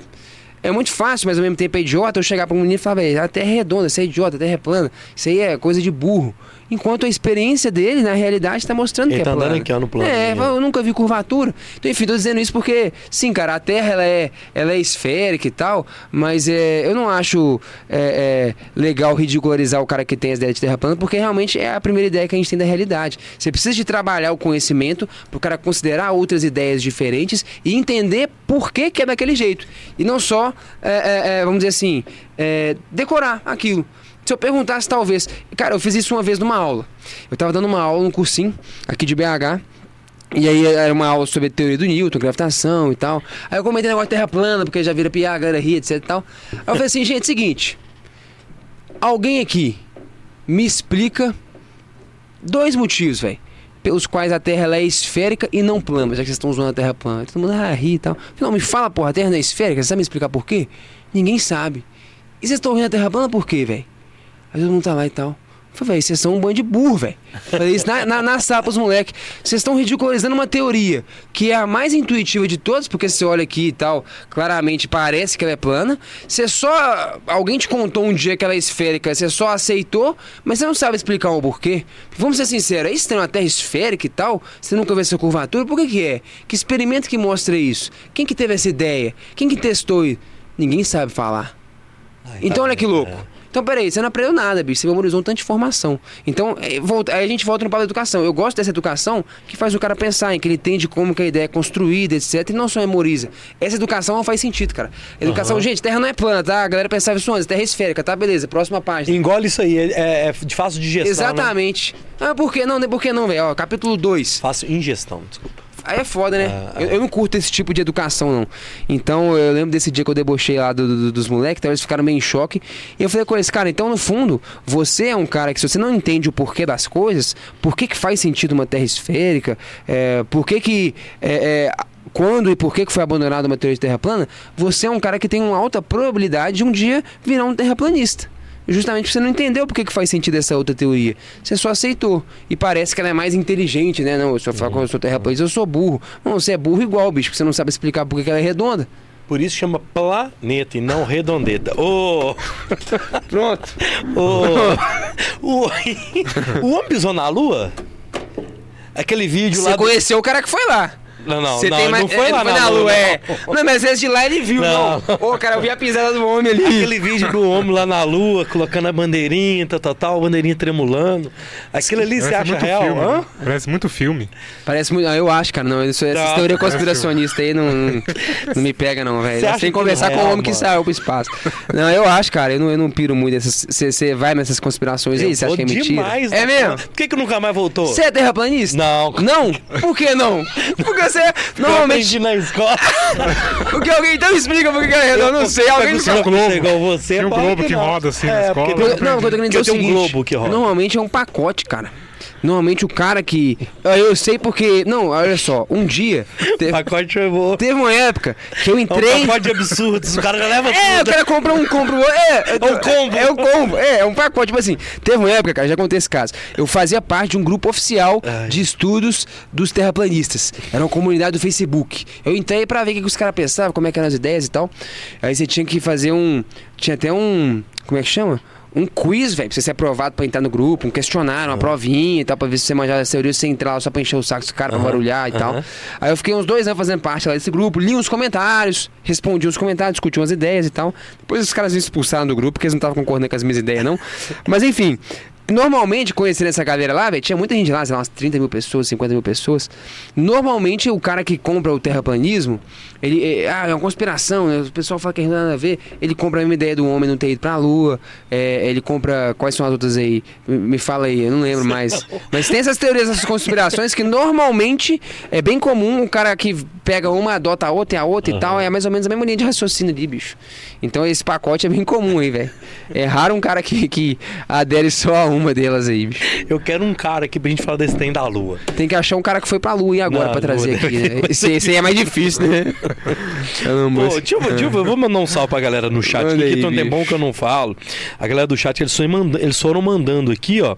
O Ian Ribeiro, sou da Tríade. O Israel Cordovil, salve. O Endros Cardoso, salve, sou da Tríade. Salve, turma. É, o Alifer Chagas, O Alif trabalha com a gente, velho. ó, tá aqui. Menino massa pra caramba. Salve, Alifer. É... Ah, eu pedi a galera pra falar de onde eles eram. O Ícaro é de Fortaleza, no Ceará. O Murilo de Brasília. O Ian de Manaus. Explica algo que todo mundo vê e ninguém consegue explicar. É, falando que você consegue explicar isso. Ah, legal, cara. O Israel O tradutor, de né? O Manaus, poeta, é. não era? Tem coisa que eu não Deixa entendi ainda um... não, tá? Deixa eu te contar um caos bom aqui, velho. Sobre esse... esse... As- Aí é causa, começa a piada aqui. Ah, Pode falar? Esse Alif aí, velho. O Alif é foda, velho. Alif trabalha com a gente. Aí um dia, cara, tinha um camarada que trabalhava com a gente. O cara nem morava aqui. é, morava em outro estado, veio passar uns dias aqui. Não. E no que o cara veio aqui, velho, conhecer a galera da empresa e tal, não sei o quê. A namorada dele tinha namorado uns três anos, velho. A mulher tinha terminado com o cara, bicho. Aí o cara tava naquela deprê, aquela bad, o cara malzão, velho. Pousou em BH, a mulher terminou com ele, velho. Pelo telefone. Três anos de namoro. Ah. Aí, bicho ficou ruim, só falava de que naquela fase, né? Sabe como é que é? Não, senhor, A bad, relaxa. bad. É, não, esquenta a cabeça não, vai passar, não sei o que. Um dia saímos pra um, pra um boteco ali pro cara dar uma distraída e tal. Falei, vamos sair ali com fulano e tal, o cara dá uma distraída. Aí o cara tá. E, e o cara quando tá na bad é ruim, velho. Você tenta desviar o assunto. Toda hora o cara volta pro assunto. é, é. Não, porque não sei o que que a mulher faz. Aí você, não, bicho, não, nós entramos no outro assunto. Aí beleza, aí tentando hora fugir do assunto, fugir do assunto. Aí eu falei assim, o, aí o Alf chegou assim, né? Chegou. Não, bicho, te contar uma história, velho. Passei por um caos parecido com isso. Namorei dois anos, terminei e tal. Já falei, pô, velho, Alf vai meter aquele conselho federal, velho. Agora vai salvar o camarada. É. Que já tava difícil, já tava sem repertório de ajudar o cara. Aí vai falar assim, bicho, seguinte, velho, passei por isso aí e tal, namorei uns anos, isso e aquilo. Cara, daqui uns anos você tá bom, velho. Daqui uns anos. Aí o cara só regalou o olhão e falou, daqui uns anos? Falei, não, senhor, esquenta não, ué. Daqui um mês você tá novo, senhor. Ué, uns anos? Quanto tempo? Como é que é? Aí pronto, o cara no buraco, meu Alf, velho. Melhor você ficado calado, velho. Ô, nós tentando tirar o cara do buraco, você mete daqui uns anos. Mas quantos Aí anos? fode o cara aí. Aí o cara ficou nessa, aí, ah, bicho, aí já era. A gente tá falando disso da existência e tal. Aquela história, né? Penso, logo existo, é real? Isso aí, bicho, é. Descartes, né? Descartes. Cara, isso aí é, é, é um livro muito louco. Eu lembro que eu, que eu li, se não me engano, é Meditações do Descartes, né? Cogito ergo sum, penso logo existo. É uma conclusão filosófica muito interessante dele. Outro dia, bicho, outro dia eu acordei num sonho. Sonho é foda, né, velho? Quando tá no sonho, é Tem tudo muito real. pro sonho? Cara, físico acho que não. Talvez mais é, é biológica, né? Neurológica, é, não sei. neurológica tem uma doutora que veio aqui e falou. Veio e falou sobre sonho? Ah. Não manjo muito, não. Inclusive, tinha tempo que eu não sonhava, bicho. Diz que quando você tá dormindo bem, você sonha muito, né? Tem É, essa, já ouviu você essa tá na quarta fase do sono. É, você sonha muito, bicho? É, e é, é a, a parte final do sonho. Não, você. Eu, pra caralho. É mesmo, dormindo bem, bicho. Eu tô sonhando muito não, não, eu mal, mano. Uai, Mas, mas, é como é que sonha? é o sono profundo. Você, você, Você chegou lá, né? é, você tem que chegar lá. Não, é pra chegar lá, tem que dormir bem, não? Não. Não? Por exemplo, vou dar um exemplo, tá? Ah. Você percebe que quando você sonha, geralmente quando você tá pra acordar, você, dá, você tá na parte final do- da sua noite de sono. Então vou dar um É exemplo. Já verdade. aconteceu de você acordar, ir no banheiro, voltar, dormir e sonhar e acordar depois? Já. Porque você tá na parte final do sono, sacou? Hum, Ela rapaz. explica isso. Pô, massa, hein? É. Mas é, o que eu falo É sonho? biológico, eu acho, assim. Interessante, hein, cara? É. Pô, você deve trocar ideia com um monte de pessoa massa aqui, né, É. velho? Deve ser legal pra Sem saber três. porra nenhuma de nada. Mas isso é do caralho. Isso é doido Eu demais, acho que a velho. ideia não, não, não saber é que é doido. É que é doido. Não, eu concordo, cara. Porque você vai, você vai se tornar igual o Fernando Sabino. Sabe quem é Fernando Sabino? Nunca eu vou ser igual você não sabe. Não, mas olha só, o Fernando Sabino, velho, ele, escritor mineiro e tal, dera. ele conta que ele era um especialista em ideias gerais. Ele fala, bicho, eu não sei muito de nada. Mas eu sei um pouquinho de cada coisa e consigo dissertar sobre qualquer parada. Você perguntar um pouquinho mais, eu já não desenrolo, não, mas é isso, sou um especialista em ideias gerais. Mas eu vou te Mas- numa parada. Ah. Desculpa te cortar. Então, já viajamos aqui, eu É, falo, nem sei mais. O, o Boro, a, a- ideia do podcast, mesmo na época de colégio, eu sempre, eu nunca fui cara, um bom aluno, né? Aham. Sempre fui um bagunceiro e tal. Mas eu sempre tive muito interesse no conhecimento geral, Ah, sacou? Sempre. Legal. Eu, eu, eu assi- assinei vários... especialista é, em ideias gerais, velho. é, eu sempre assinei revistas, por exemplo, eu assinava Placar, Revista Trip, Playboy. Eu sempre tive é, é, Carta Capital, já assinei. Eu sempre assinei. Playboy? Já. Olha só, bicho. Então sempre. Você eu, queria eu- ver de tudo. de- não, eu sempre fui uma pessoa generalista. sacou? Entendi. Teve uma época, na época de faculdade. Vou te, vou te botar em contato com um camarada meu. Ele se chama, ele se autodenomina um tudólogo. Um especialista da tudologia. É, muito É um louco. especialista em ideias gerais. Ele fala de tudo, bicho. É. Eu- eu Inventa um papo aqui, ele fala de certo, inventa número e não sei o que, e fala coisa. Porra, bicho, que doideira, é isso mesmo? Aí você vai ver, tem nada a ver. O cara inventou é tudo, muito rapaz. doido isso. É loucura. Mas Penso logo existo. Ah, eu penso logo existe. Não, mas aí eu falo do sonho, porque É. isso aí é uma filosofia, cara, o Descartes. Ele vai tentando entender assim, como é que ele conclui que ele está existindo. Porque quando você tá num sonho, você jura que ele é real. Sim. Aí você acorda e fala, pô, não é real. Aí ele começa a entrar nas ideias assim, cara. Pô, mas o que que garante que isso aqui, isso aqui agora não é um sonho? Porque quando eu tava no sonho eu fui enganado. Aí, enfim, tem várias reflexões ele tenta entender o que que é a realidade, né? Ele chega nessa condição, cara, que quando eu tô pensando é de fato o que garante a minha existência. Então, assim, ah, ah, o cheiro, não, eu cheiro essa maçã, essa maçã é real? Não sei, porque no sonho eu cheirava uma maçã e não era real estava sonhando. Então ele começa a mostrar como que os nossos sentidos enganam a gente, um monte de coisa assim. E a conclusão dele é o que que, o que, que de fato me faz concluir que eu existo? É, é o pensamento, é a capacidade de racionalizar. Agora, velho. eu- eu- só pra não esquecer, você mandou um e-mail, eu quero saber. Você falou que você era o bagunceiro lá. O que, que você já aprontou, bicho? Que eu já toquei o terror No na escola também, velho. Rapaz. Teve um dia no Batista, velho, que a gente fazia. Conta o A caos. gente colocava aviãozinho, né? Ah. Aviãozinho de papel, molhava a ponta e tuf, no teto. Pra grudar no teto? No teto. Aí a gente fazia isso assim. Ô, Era a essa- sala inteira de aviãozinho, mano. Nó. Aí teve um dia que a gente, lá no Batista, naquele prédio do meio, era a nossa sala no último andar, velho. Tá. A gente voltou do recreio, tava jogando bola, a gente voltava correndo pra ficar debaixo do ventilador, sacou? Aham. Então lá debaixo do ventilador. Nossa, chegava suadão, É. os moleques. E na hora que ligou o ventilador, o tava cheio de papel, de aviãozinho, já voou o aviãozinho. Só que aí nesse meio tempo a gente começou uma guerrinha de papel, mano. E a professora de matemática, Márcia, uma loura, tá subindo a massa, subindo a... Na hora que a massa chega na sala, o Léo, amigo nosso, ele vai e desliga o ventilador, velho. Só que na hora que ele desliga o ventilador, o ventilador já tava. Ele deu tipo uma travada. Uma hélice soltou, velho. Fez ó. Vum, vum, vum. Foi parar no fundo da sala. Mentira. E passou assim, tipo ela ali, ó. Bateu assim do lado da cabeça dela, velho. Pra quê? Velho? aí foi Aí veio o. Eustáquio. Nó, velho. Aí eu cheguei o Eustáquio, a. Como é que chama aquela a disciplinária? Tem um monte. Marilene, Marilene. Marilene, Eustáquio. Já chegou o disciplinário tudo. E a gente lá, tudo assim. A, a Aí turma deu toda B.O. desceu. mesmo. É. Nossa. Esse dia foi foda, porque o ventilador, se ele bate na cabeça da menina, matava a menina. Nó, cara. Doideira. Não, tem muito terrorismo em escola, né, velho? A gente Eu zoei muito, demais ali também. Usava né, muito o Kaiser também, que era o nosso professor. Ah, Meio de, batatinha. de né? física, é, né? É. É. é. Usava ele pra caramba, velho. Pô, que- o filho dele que virou professor de física também, É, assumiu ué, lá. é. Não, eu tocava o terror na escola também, cara. Zoava muito. Teve uma época, não sei se nessa época já tinha, tinha o BH menor e o BH maior. É. Lembra desse trem? Aham. Pra quem não conhece aí, cara, eram, eram duas unidades da escola, uma de Eu cada lado da velho rua. mais assim do que você, não. tá? É, você tem, tem quantos anos? Tem 40. Ah, é, mas é porque eu não sei como é que era antes, né? Eu Eu saí tenho do Bat- 27. Eu saí do Há 13. Batista em 2002. Então, eu não tenho nem ideia. Nessa época eu tinha seis anos, sei lá como é que era, como é que não era, né? Mas Eu então era tava. assim. Já era Eu já assim. tava. Aí, mas pra quem não conhece, era assim, cara, tem uma rua, de um lado da, da rua é uma unidade da escola e do outro é o outro. É. Uma unidade vai até a quarta de- série É isso. do ensino fundamental. O, o colégio de cima. É, e a outra, o tal do BH maior, era da quinta série pra frente. Quinta, sexta, sétima, até, Até o o- ensino médio. isso. E aí, assim, quando você tá no, no BH menor, velho, você tá até a quarta série, seu sonho é ser da quinta série. Você olha pros caras da quinta série e fala, não, que esse cara é foda, velho. Esse cara é brabo. Sexta série. É, você olha os caras da oitava série, mas você tá na quarta. Nu, velho. Aquele ali é o cara, mano. Que cara, você entendeu?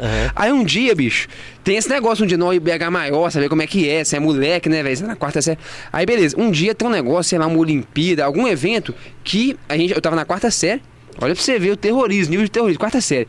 A gente ia pro BH maior, velho. Ia ter alguma coisa lá, um evento. Não, velho, loucura da criançada. Nu, velho. Nós vamos pegar maior, velho. Nós vamos lá, vamos lá, não sei o quê. Eu já era da bagunça, terrorista. Uhum. Cheguei pra um camarada meu e falei assim, ô bicho, seguinte, nós estamos em BH maior. Só os camaradas mais velhos, os caras com bigode, entendeu? Nós tem que ganhar respeito com esses caras lá, velho. A viagem. Um chega lá, quinta, sexta, série, sétima série, É. nós tem que mostrar que nós é cabuloso. Nós é o bichão, pô, é mesmo, nós tem que ganhar um respeito com os caras. Nós já chega lá no ano que vem já cabuloso. Beleza, o que nós vamos fazer? Vamos aprontar um negócio aqui, velho. Aí, aí vai lá a molecada A toda. teoria, a teoria. No- É, chega, pô, tem que chegar ah, no ano seguinte aqui já com respeito, né? Conquistando respeito. Beleza. Chegamos lá, bicho, o que, que nós vamos arrumar? O que nós vamos arrumar? Olhando e tal. Aí você vê os caras passando a sétima série, os caras grandão. Nossa, velho, os caras da sétima série, velho. Esses caras têm que pagar um pau pra nós, velho. Aí eu cheguei assim, velho, juro pra você, ao nível da loucura. Cheguei pra um cara, eu lembro até hoje. Pedro Jales, se estiver ouvindo aí o episódio. Cara, cheguei pra ele e falei assim: seguinte, mano. Nós vamos pegar aquele extintor aí, velho, e descarregar naqueles moleques da sétima série ali, velho. Demorou. É isso mesmo. Pegamos, mano. doido. Clau, só catei o extintor, catei a mangueirona assim, tiramos. Descarrega essa merda aí, velho. E, mano, jogando pra cima dos malucos, velho. Ô, não durou 10 segundos, velho.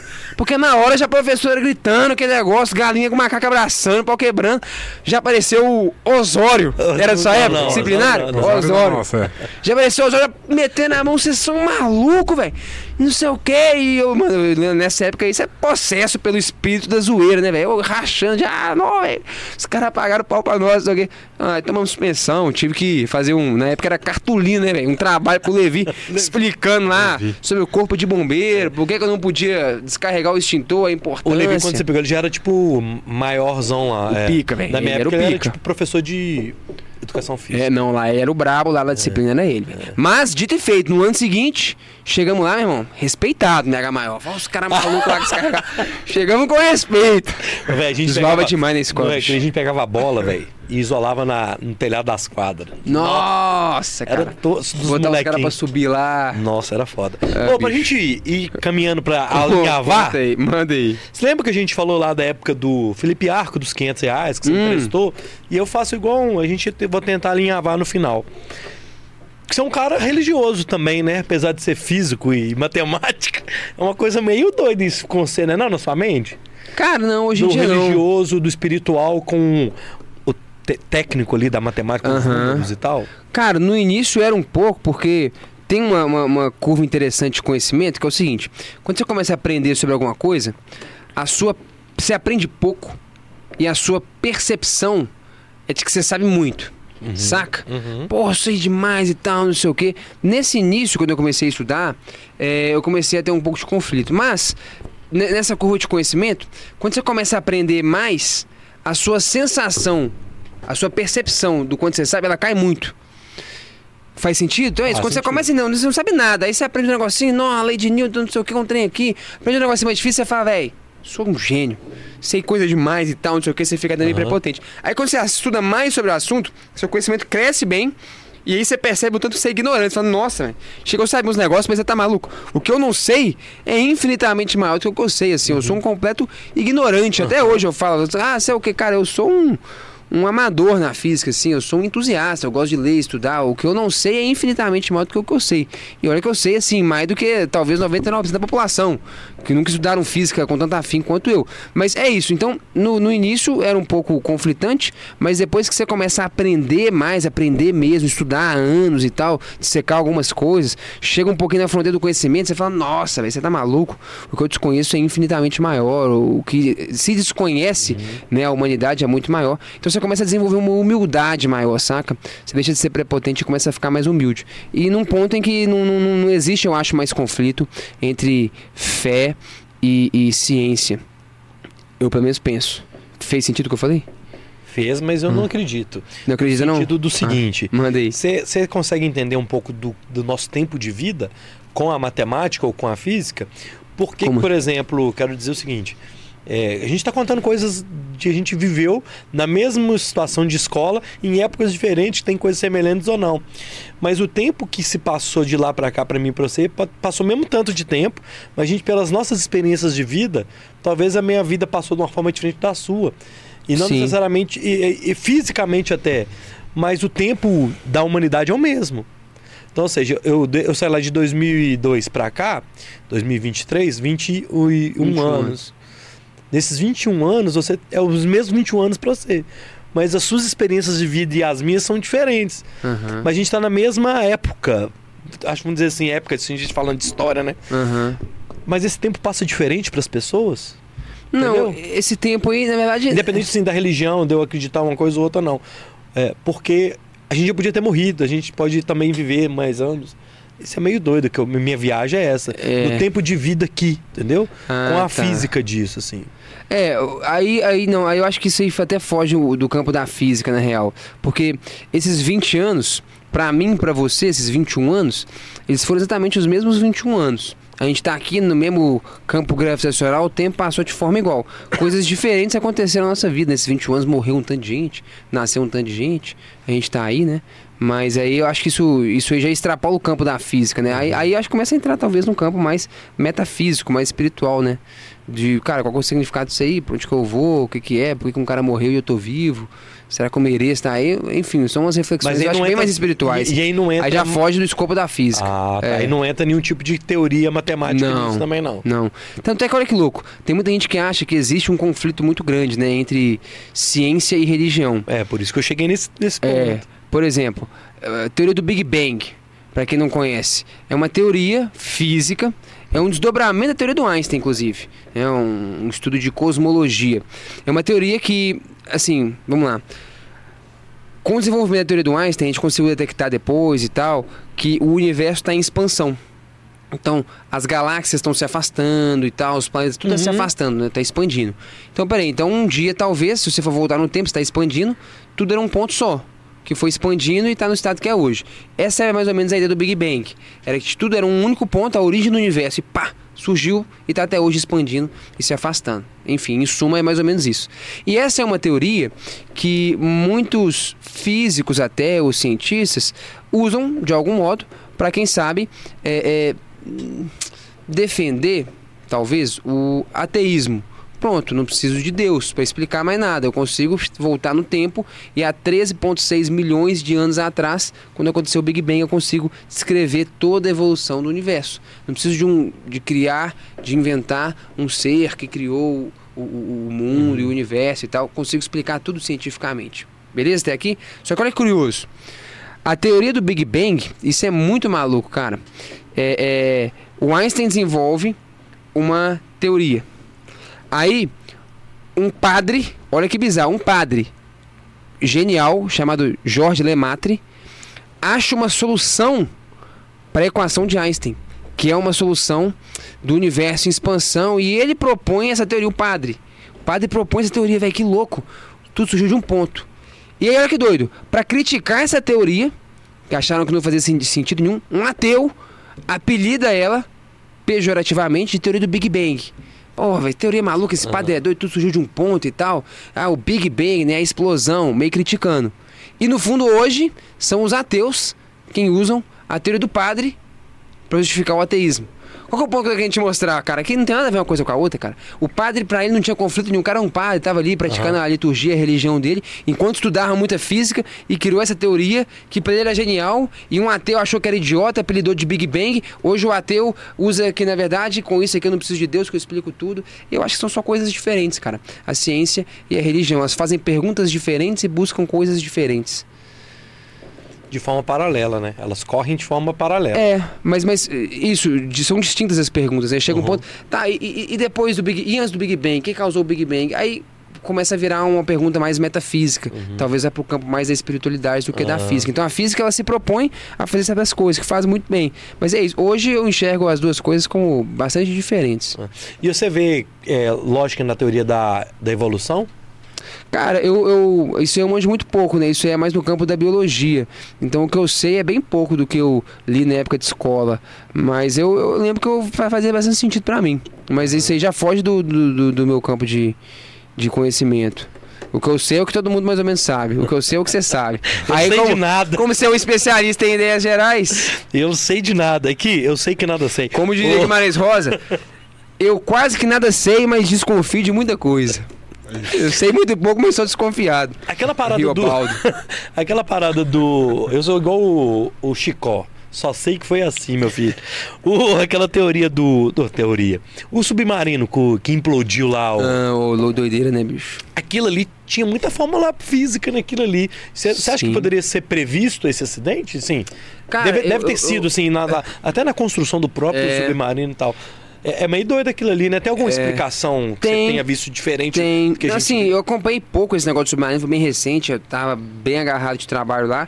Mas basicamente o que eu sei é que o cara, o dono da empresa lá, o milionário lá, ele negligenciou muita. é, muita recomendação de especialistas Uhum. sobre a segurança daquilo, etc e tal. E, cara, é um negócio bizarro. Você mergulha a sei lá quantos mil metros para baixo da água, a pressão é muito grande, né? Então, assim, você tem que ter uma estrutura muito capaz de segurar aquela pressão inteira de água querendo esmagar a parada, né? E o que rolou lá foi uma implosão, né? É. Diferente de uma explosão. Implosão, Vamos dizer é. assim, é de dentro pra fora, rola uma combustão e plau. A implosão é esmagado de fora É. pra dentro, né? Que é absolutamente rápido e tal, e tão sinistro quanto uma explosão, né? Mas é isso, o que eu ouvi foi que esse cara era um cara meio negligente aí com, com as recomendações de segurança, com essa parte aí e tal. Acabou rolando esse acidente, então me parece que era algo que dava pra ter sido previsto, cara. Doideira. Mas o, o, o perigo de ser mergulhado na profundidade é isso mesmo, cara. É, é implosão. A pressão muito alta e o negócio não dá conta. A pressão é, deve ser uma coisa absurda Você ali. tá maluco. E eu morro de medo desses trem, bicho.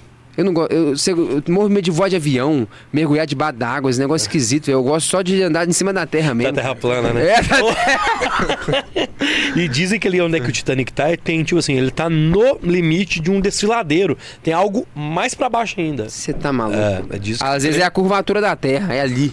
Ninguém nunca viu porque o trem tá escondido. É, vai bobo. Aqui, ó. Manda um salve pra galera que tá no chat aqui. Eu quero agradecer a todo mundo que participou com a gente aqui. O aprovado mandou sou de Cacequi. Deve ser assim que fala, Rio Grande do Sul. É. JVF Souza. Uma coisa que eu gosto das pessoas de, entre aspas, teoria da conspiração é que elas questionam sobre as coisas, só não aceitam que são dito. A única coisa ruim é que vem a justificativa errada. É, meu filho. I'm not able. É, é legal mesmo esse olhar científico deles. Foda é quando juntam meias verdades para tentar justificar as ideias malucas. A galera aqui no chat, mandar um salve para todo mundo. É, Só terraplanista nesse É. chat. Jorge Henrique, grande senhor narrado, elegância em cada ação. Quantos bons momentos na física eu tive graças tive graças, inclusive ao trabalho extremamente feito deste poderoso ser. Eu, meus fortes músculos saudamos. Jorge Henrique. Opa, Teve uma aqui abraço, legal, Jorge. cara. Que eu perdi, eu vi. Não, mas eu perdi. sumiu. que a galera falando da. Mandar um salve pro Wallace Souza, o Gleno Alves e meu amigo Lucas Barbosa tá sempre aqui com a gente. Falando pra levar suas histórias pro curso também, mas eu perdi aqui. Eu acho que eu perdi, mano.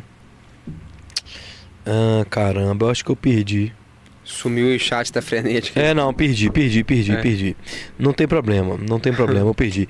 Ô, aqui, ó, quero mandar um recado pra você que tá aqui com a gente no, no, no- no- na live ao vivo até agora. Segunda-feira que vem a gente recebe o. O cara do militar do exército ucraniano. Então, na próxima segunda, dia Chegou 3 de julho, é, ele vai estar Mas aqui. esse cara é brasileiro? Ele é de Barbacena, ele é da Legião Internacional. é, do- do- existe um exército internacional de legião e militar, assim, um trem maluco. Vai ser legal. Você... Que doido, o cara e tá é na isso na segunda-feira, ele vai pra Ucrânia dia 20, vai voltar pra Ucrânia. Ah, Então, segunda-feira vai ter esse combatente aqui. Na quarta, nós vamos ter um outro combatente da SWAT, o Mike Baguncinha, vai estar aqui na quarta. Mentira! O da- Mike Baguncinha? É. Mentira! Vai, quarta-feira, 5 Pô, horas da tarde. bicho. Então, fique ligado. O cara, o, o combatente da da, SWAT. Ucrânia, da Ucrânia, na segunda, 9 da noite, O Mike Baguncinha é de onde? de Betinho. Mas tem uma casa lá do Michael Jackson, ele comprou, na Neverland. Mentira, é de Betim? É. Ah, rapaz, o cara estourou. Achei que era de outro canto, hein? Não sabia que era daqui, não. Não, que Mike. Baguncinha, 5 horas da tarde, na quarta e na quinta, nós vamos falar sobre muito rock and roll com Dudu do Grafite e Bauchita. Vamos bater um Legal. papo aí sobre rock and roll. Mano, queria te Legal, agradecer, velho, velho. aqui. Obrigado, assim. Que isso, pô, eu agradeço. Isso é muito legal. Eu quero fazer um compromisso com você ao vivo. Da gente Manda aí. depois fazer um, um bora. eu sei que você não tem tempo, mas um Não, que- debate, sei lá, com um terraplanista da vida, ou um ateu, ou um crente, sei lá, pra você Aham. trazer sua visão é, física e matemática, quântica de Ah. tudo isso. Não, cara, demorou. Acho que Inclusive, é você legal. falando disso aí de, de não ter muito tempo, na verdade, peço até desculpa aí, cara. Demorei pra citar o convite do podcast. Mas, cara, eu sou ruim pra dar na WhatsApp, velho. Meu WhatsApp, se eu te mostrar aí, é vergonhoso, cara. Mensagem de meses atrás. Tô ligado. Então chega lá do podcast mandando, cara, então o negócio ali é meio bagunçado mesmo, a rotina. Mas deu certo. Mas vamos fazer, cara. Foi um prazer estar aqui, fiquei satisfeito pra caramba. Que você tenha gostado. Papo muito massa, espero que a gente possa ter outros aí. E agora é os cortes. Então você se liga aí, tá, Ah, meu manda aí. filho? Então eu quero mandar um salve pra todo mundo, agradecer muito mesmo, todo mundo que participou. Obrigado. Obrigado, Felipe. Siga lá o Felipe Ghisoli, onde tiver rede social, tá lá. Universo Narrado, tem muita galera sua aqui. Obrigado, velho. Ó, Quer tem, mandar um- inclusive- manda um recado final pra Ô, tem um presente pra vocês Vai, aí, ó. Manda aí, ó. Vai, Tá com minha aí, esposa aí. Não, Manda pode aí, pode minha jogar, filha. pode. Joga isso, ó, joga aí. Aí, ó. Tá aí, ó. Pra vocês aí, rapaz. Ó, Mas- Gostamos. de- Ó, mano. Aí sim, Esse hein? aí, Esse poucos tem. Os alunos são doidos pra ter esse boneco. cara. A gente fez mais pra galera que trabalha com a gente, morando no Universo mano, Narrado. é, ó. Um É. pra mim. Tá, tá- tá rolando, Roger? Aham. Um E pra aqui mim na- na- e um pro Roger. Isso aqui é Spe- su- do latim saperialdi, que significa ouse aprender. Que Caramba, mano. de algum jeito conclui muito que a gente falou sobre educação aqui, né? Ouse aprender. Caramba, que legal, mano. Aqui, ó. Massa. Te dá um recado que é o seguinte, velho. Ah. É, continua com esse trampo seu que a gente precisa de mentes brilhantes e criativas e que sai do senso comum, em especial na educação, mano. Ó, Ó, pretendo continuar assim, cara. Obrigado aí pelo. pelo, cabeça pelo- gigante. Muito bem, ó. Obrigado demais aí, cara. Ó, ficou massa, hein, cara? Ficou maneiro aí, É, ó. que isso. Mas. Não, obrigado demais, cara. O recado que eu tenho aí pra galera é quem quiser nos acompanhar, arroba Universo Narrado, Felipe Guizoli, vocês encontram a gente aí. Top. eh, YouTube, Instagram, pra gente trocar mais ideia. Foi um prazer estar aí, bicho. Obrigado pelo convite. Vamos ver mesmo. você novamente aqui. Fechou. Falou? Esqueci Valeu. seu nome. Carol. Carol, beijo, Carol. Obrigado. Mandar um salve pra Roberta que fez a produção pra gente. Obrigado, Roberta. Valeu, Roger. Valeu. Manda um salve pro final aí, meu filho. Giovanni, né? Que fez a Salve pro ponte Giovanni, trabalha com a gente. Ô, Giovanni, um salve, mano. Obrigado. escola. É, não, foi. Mandar um salve pro Maninho, Maninho Maninho, também. pô. Salve, Maninho, Maninho. ô, só salve, gente Felipe. finíssima. Ah, é. O Salve, Maninho Felipe veio Arco. com o Ciro aqui. É legal. É, e o Felipe Arco, né? É isso? É isso. Então valeu, galera. Este foi o Bora número 240. Vejo vocês segunda-feira ou em qualquer momento. Fiquem com Deus. Até a próxima. Fui!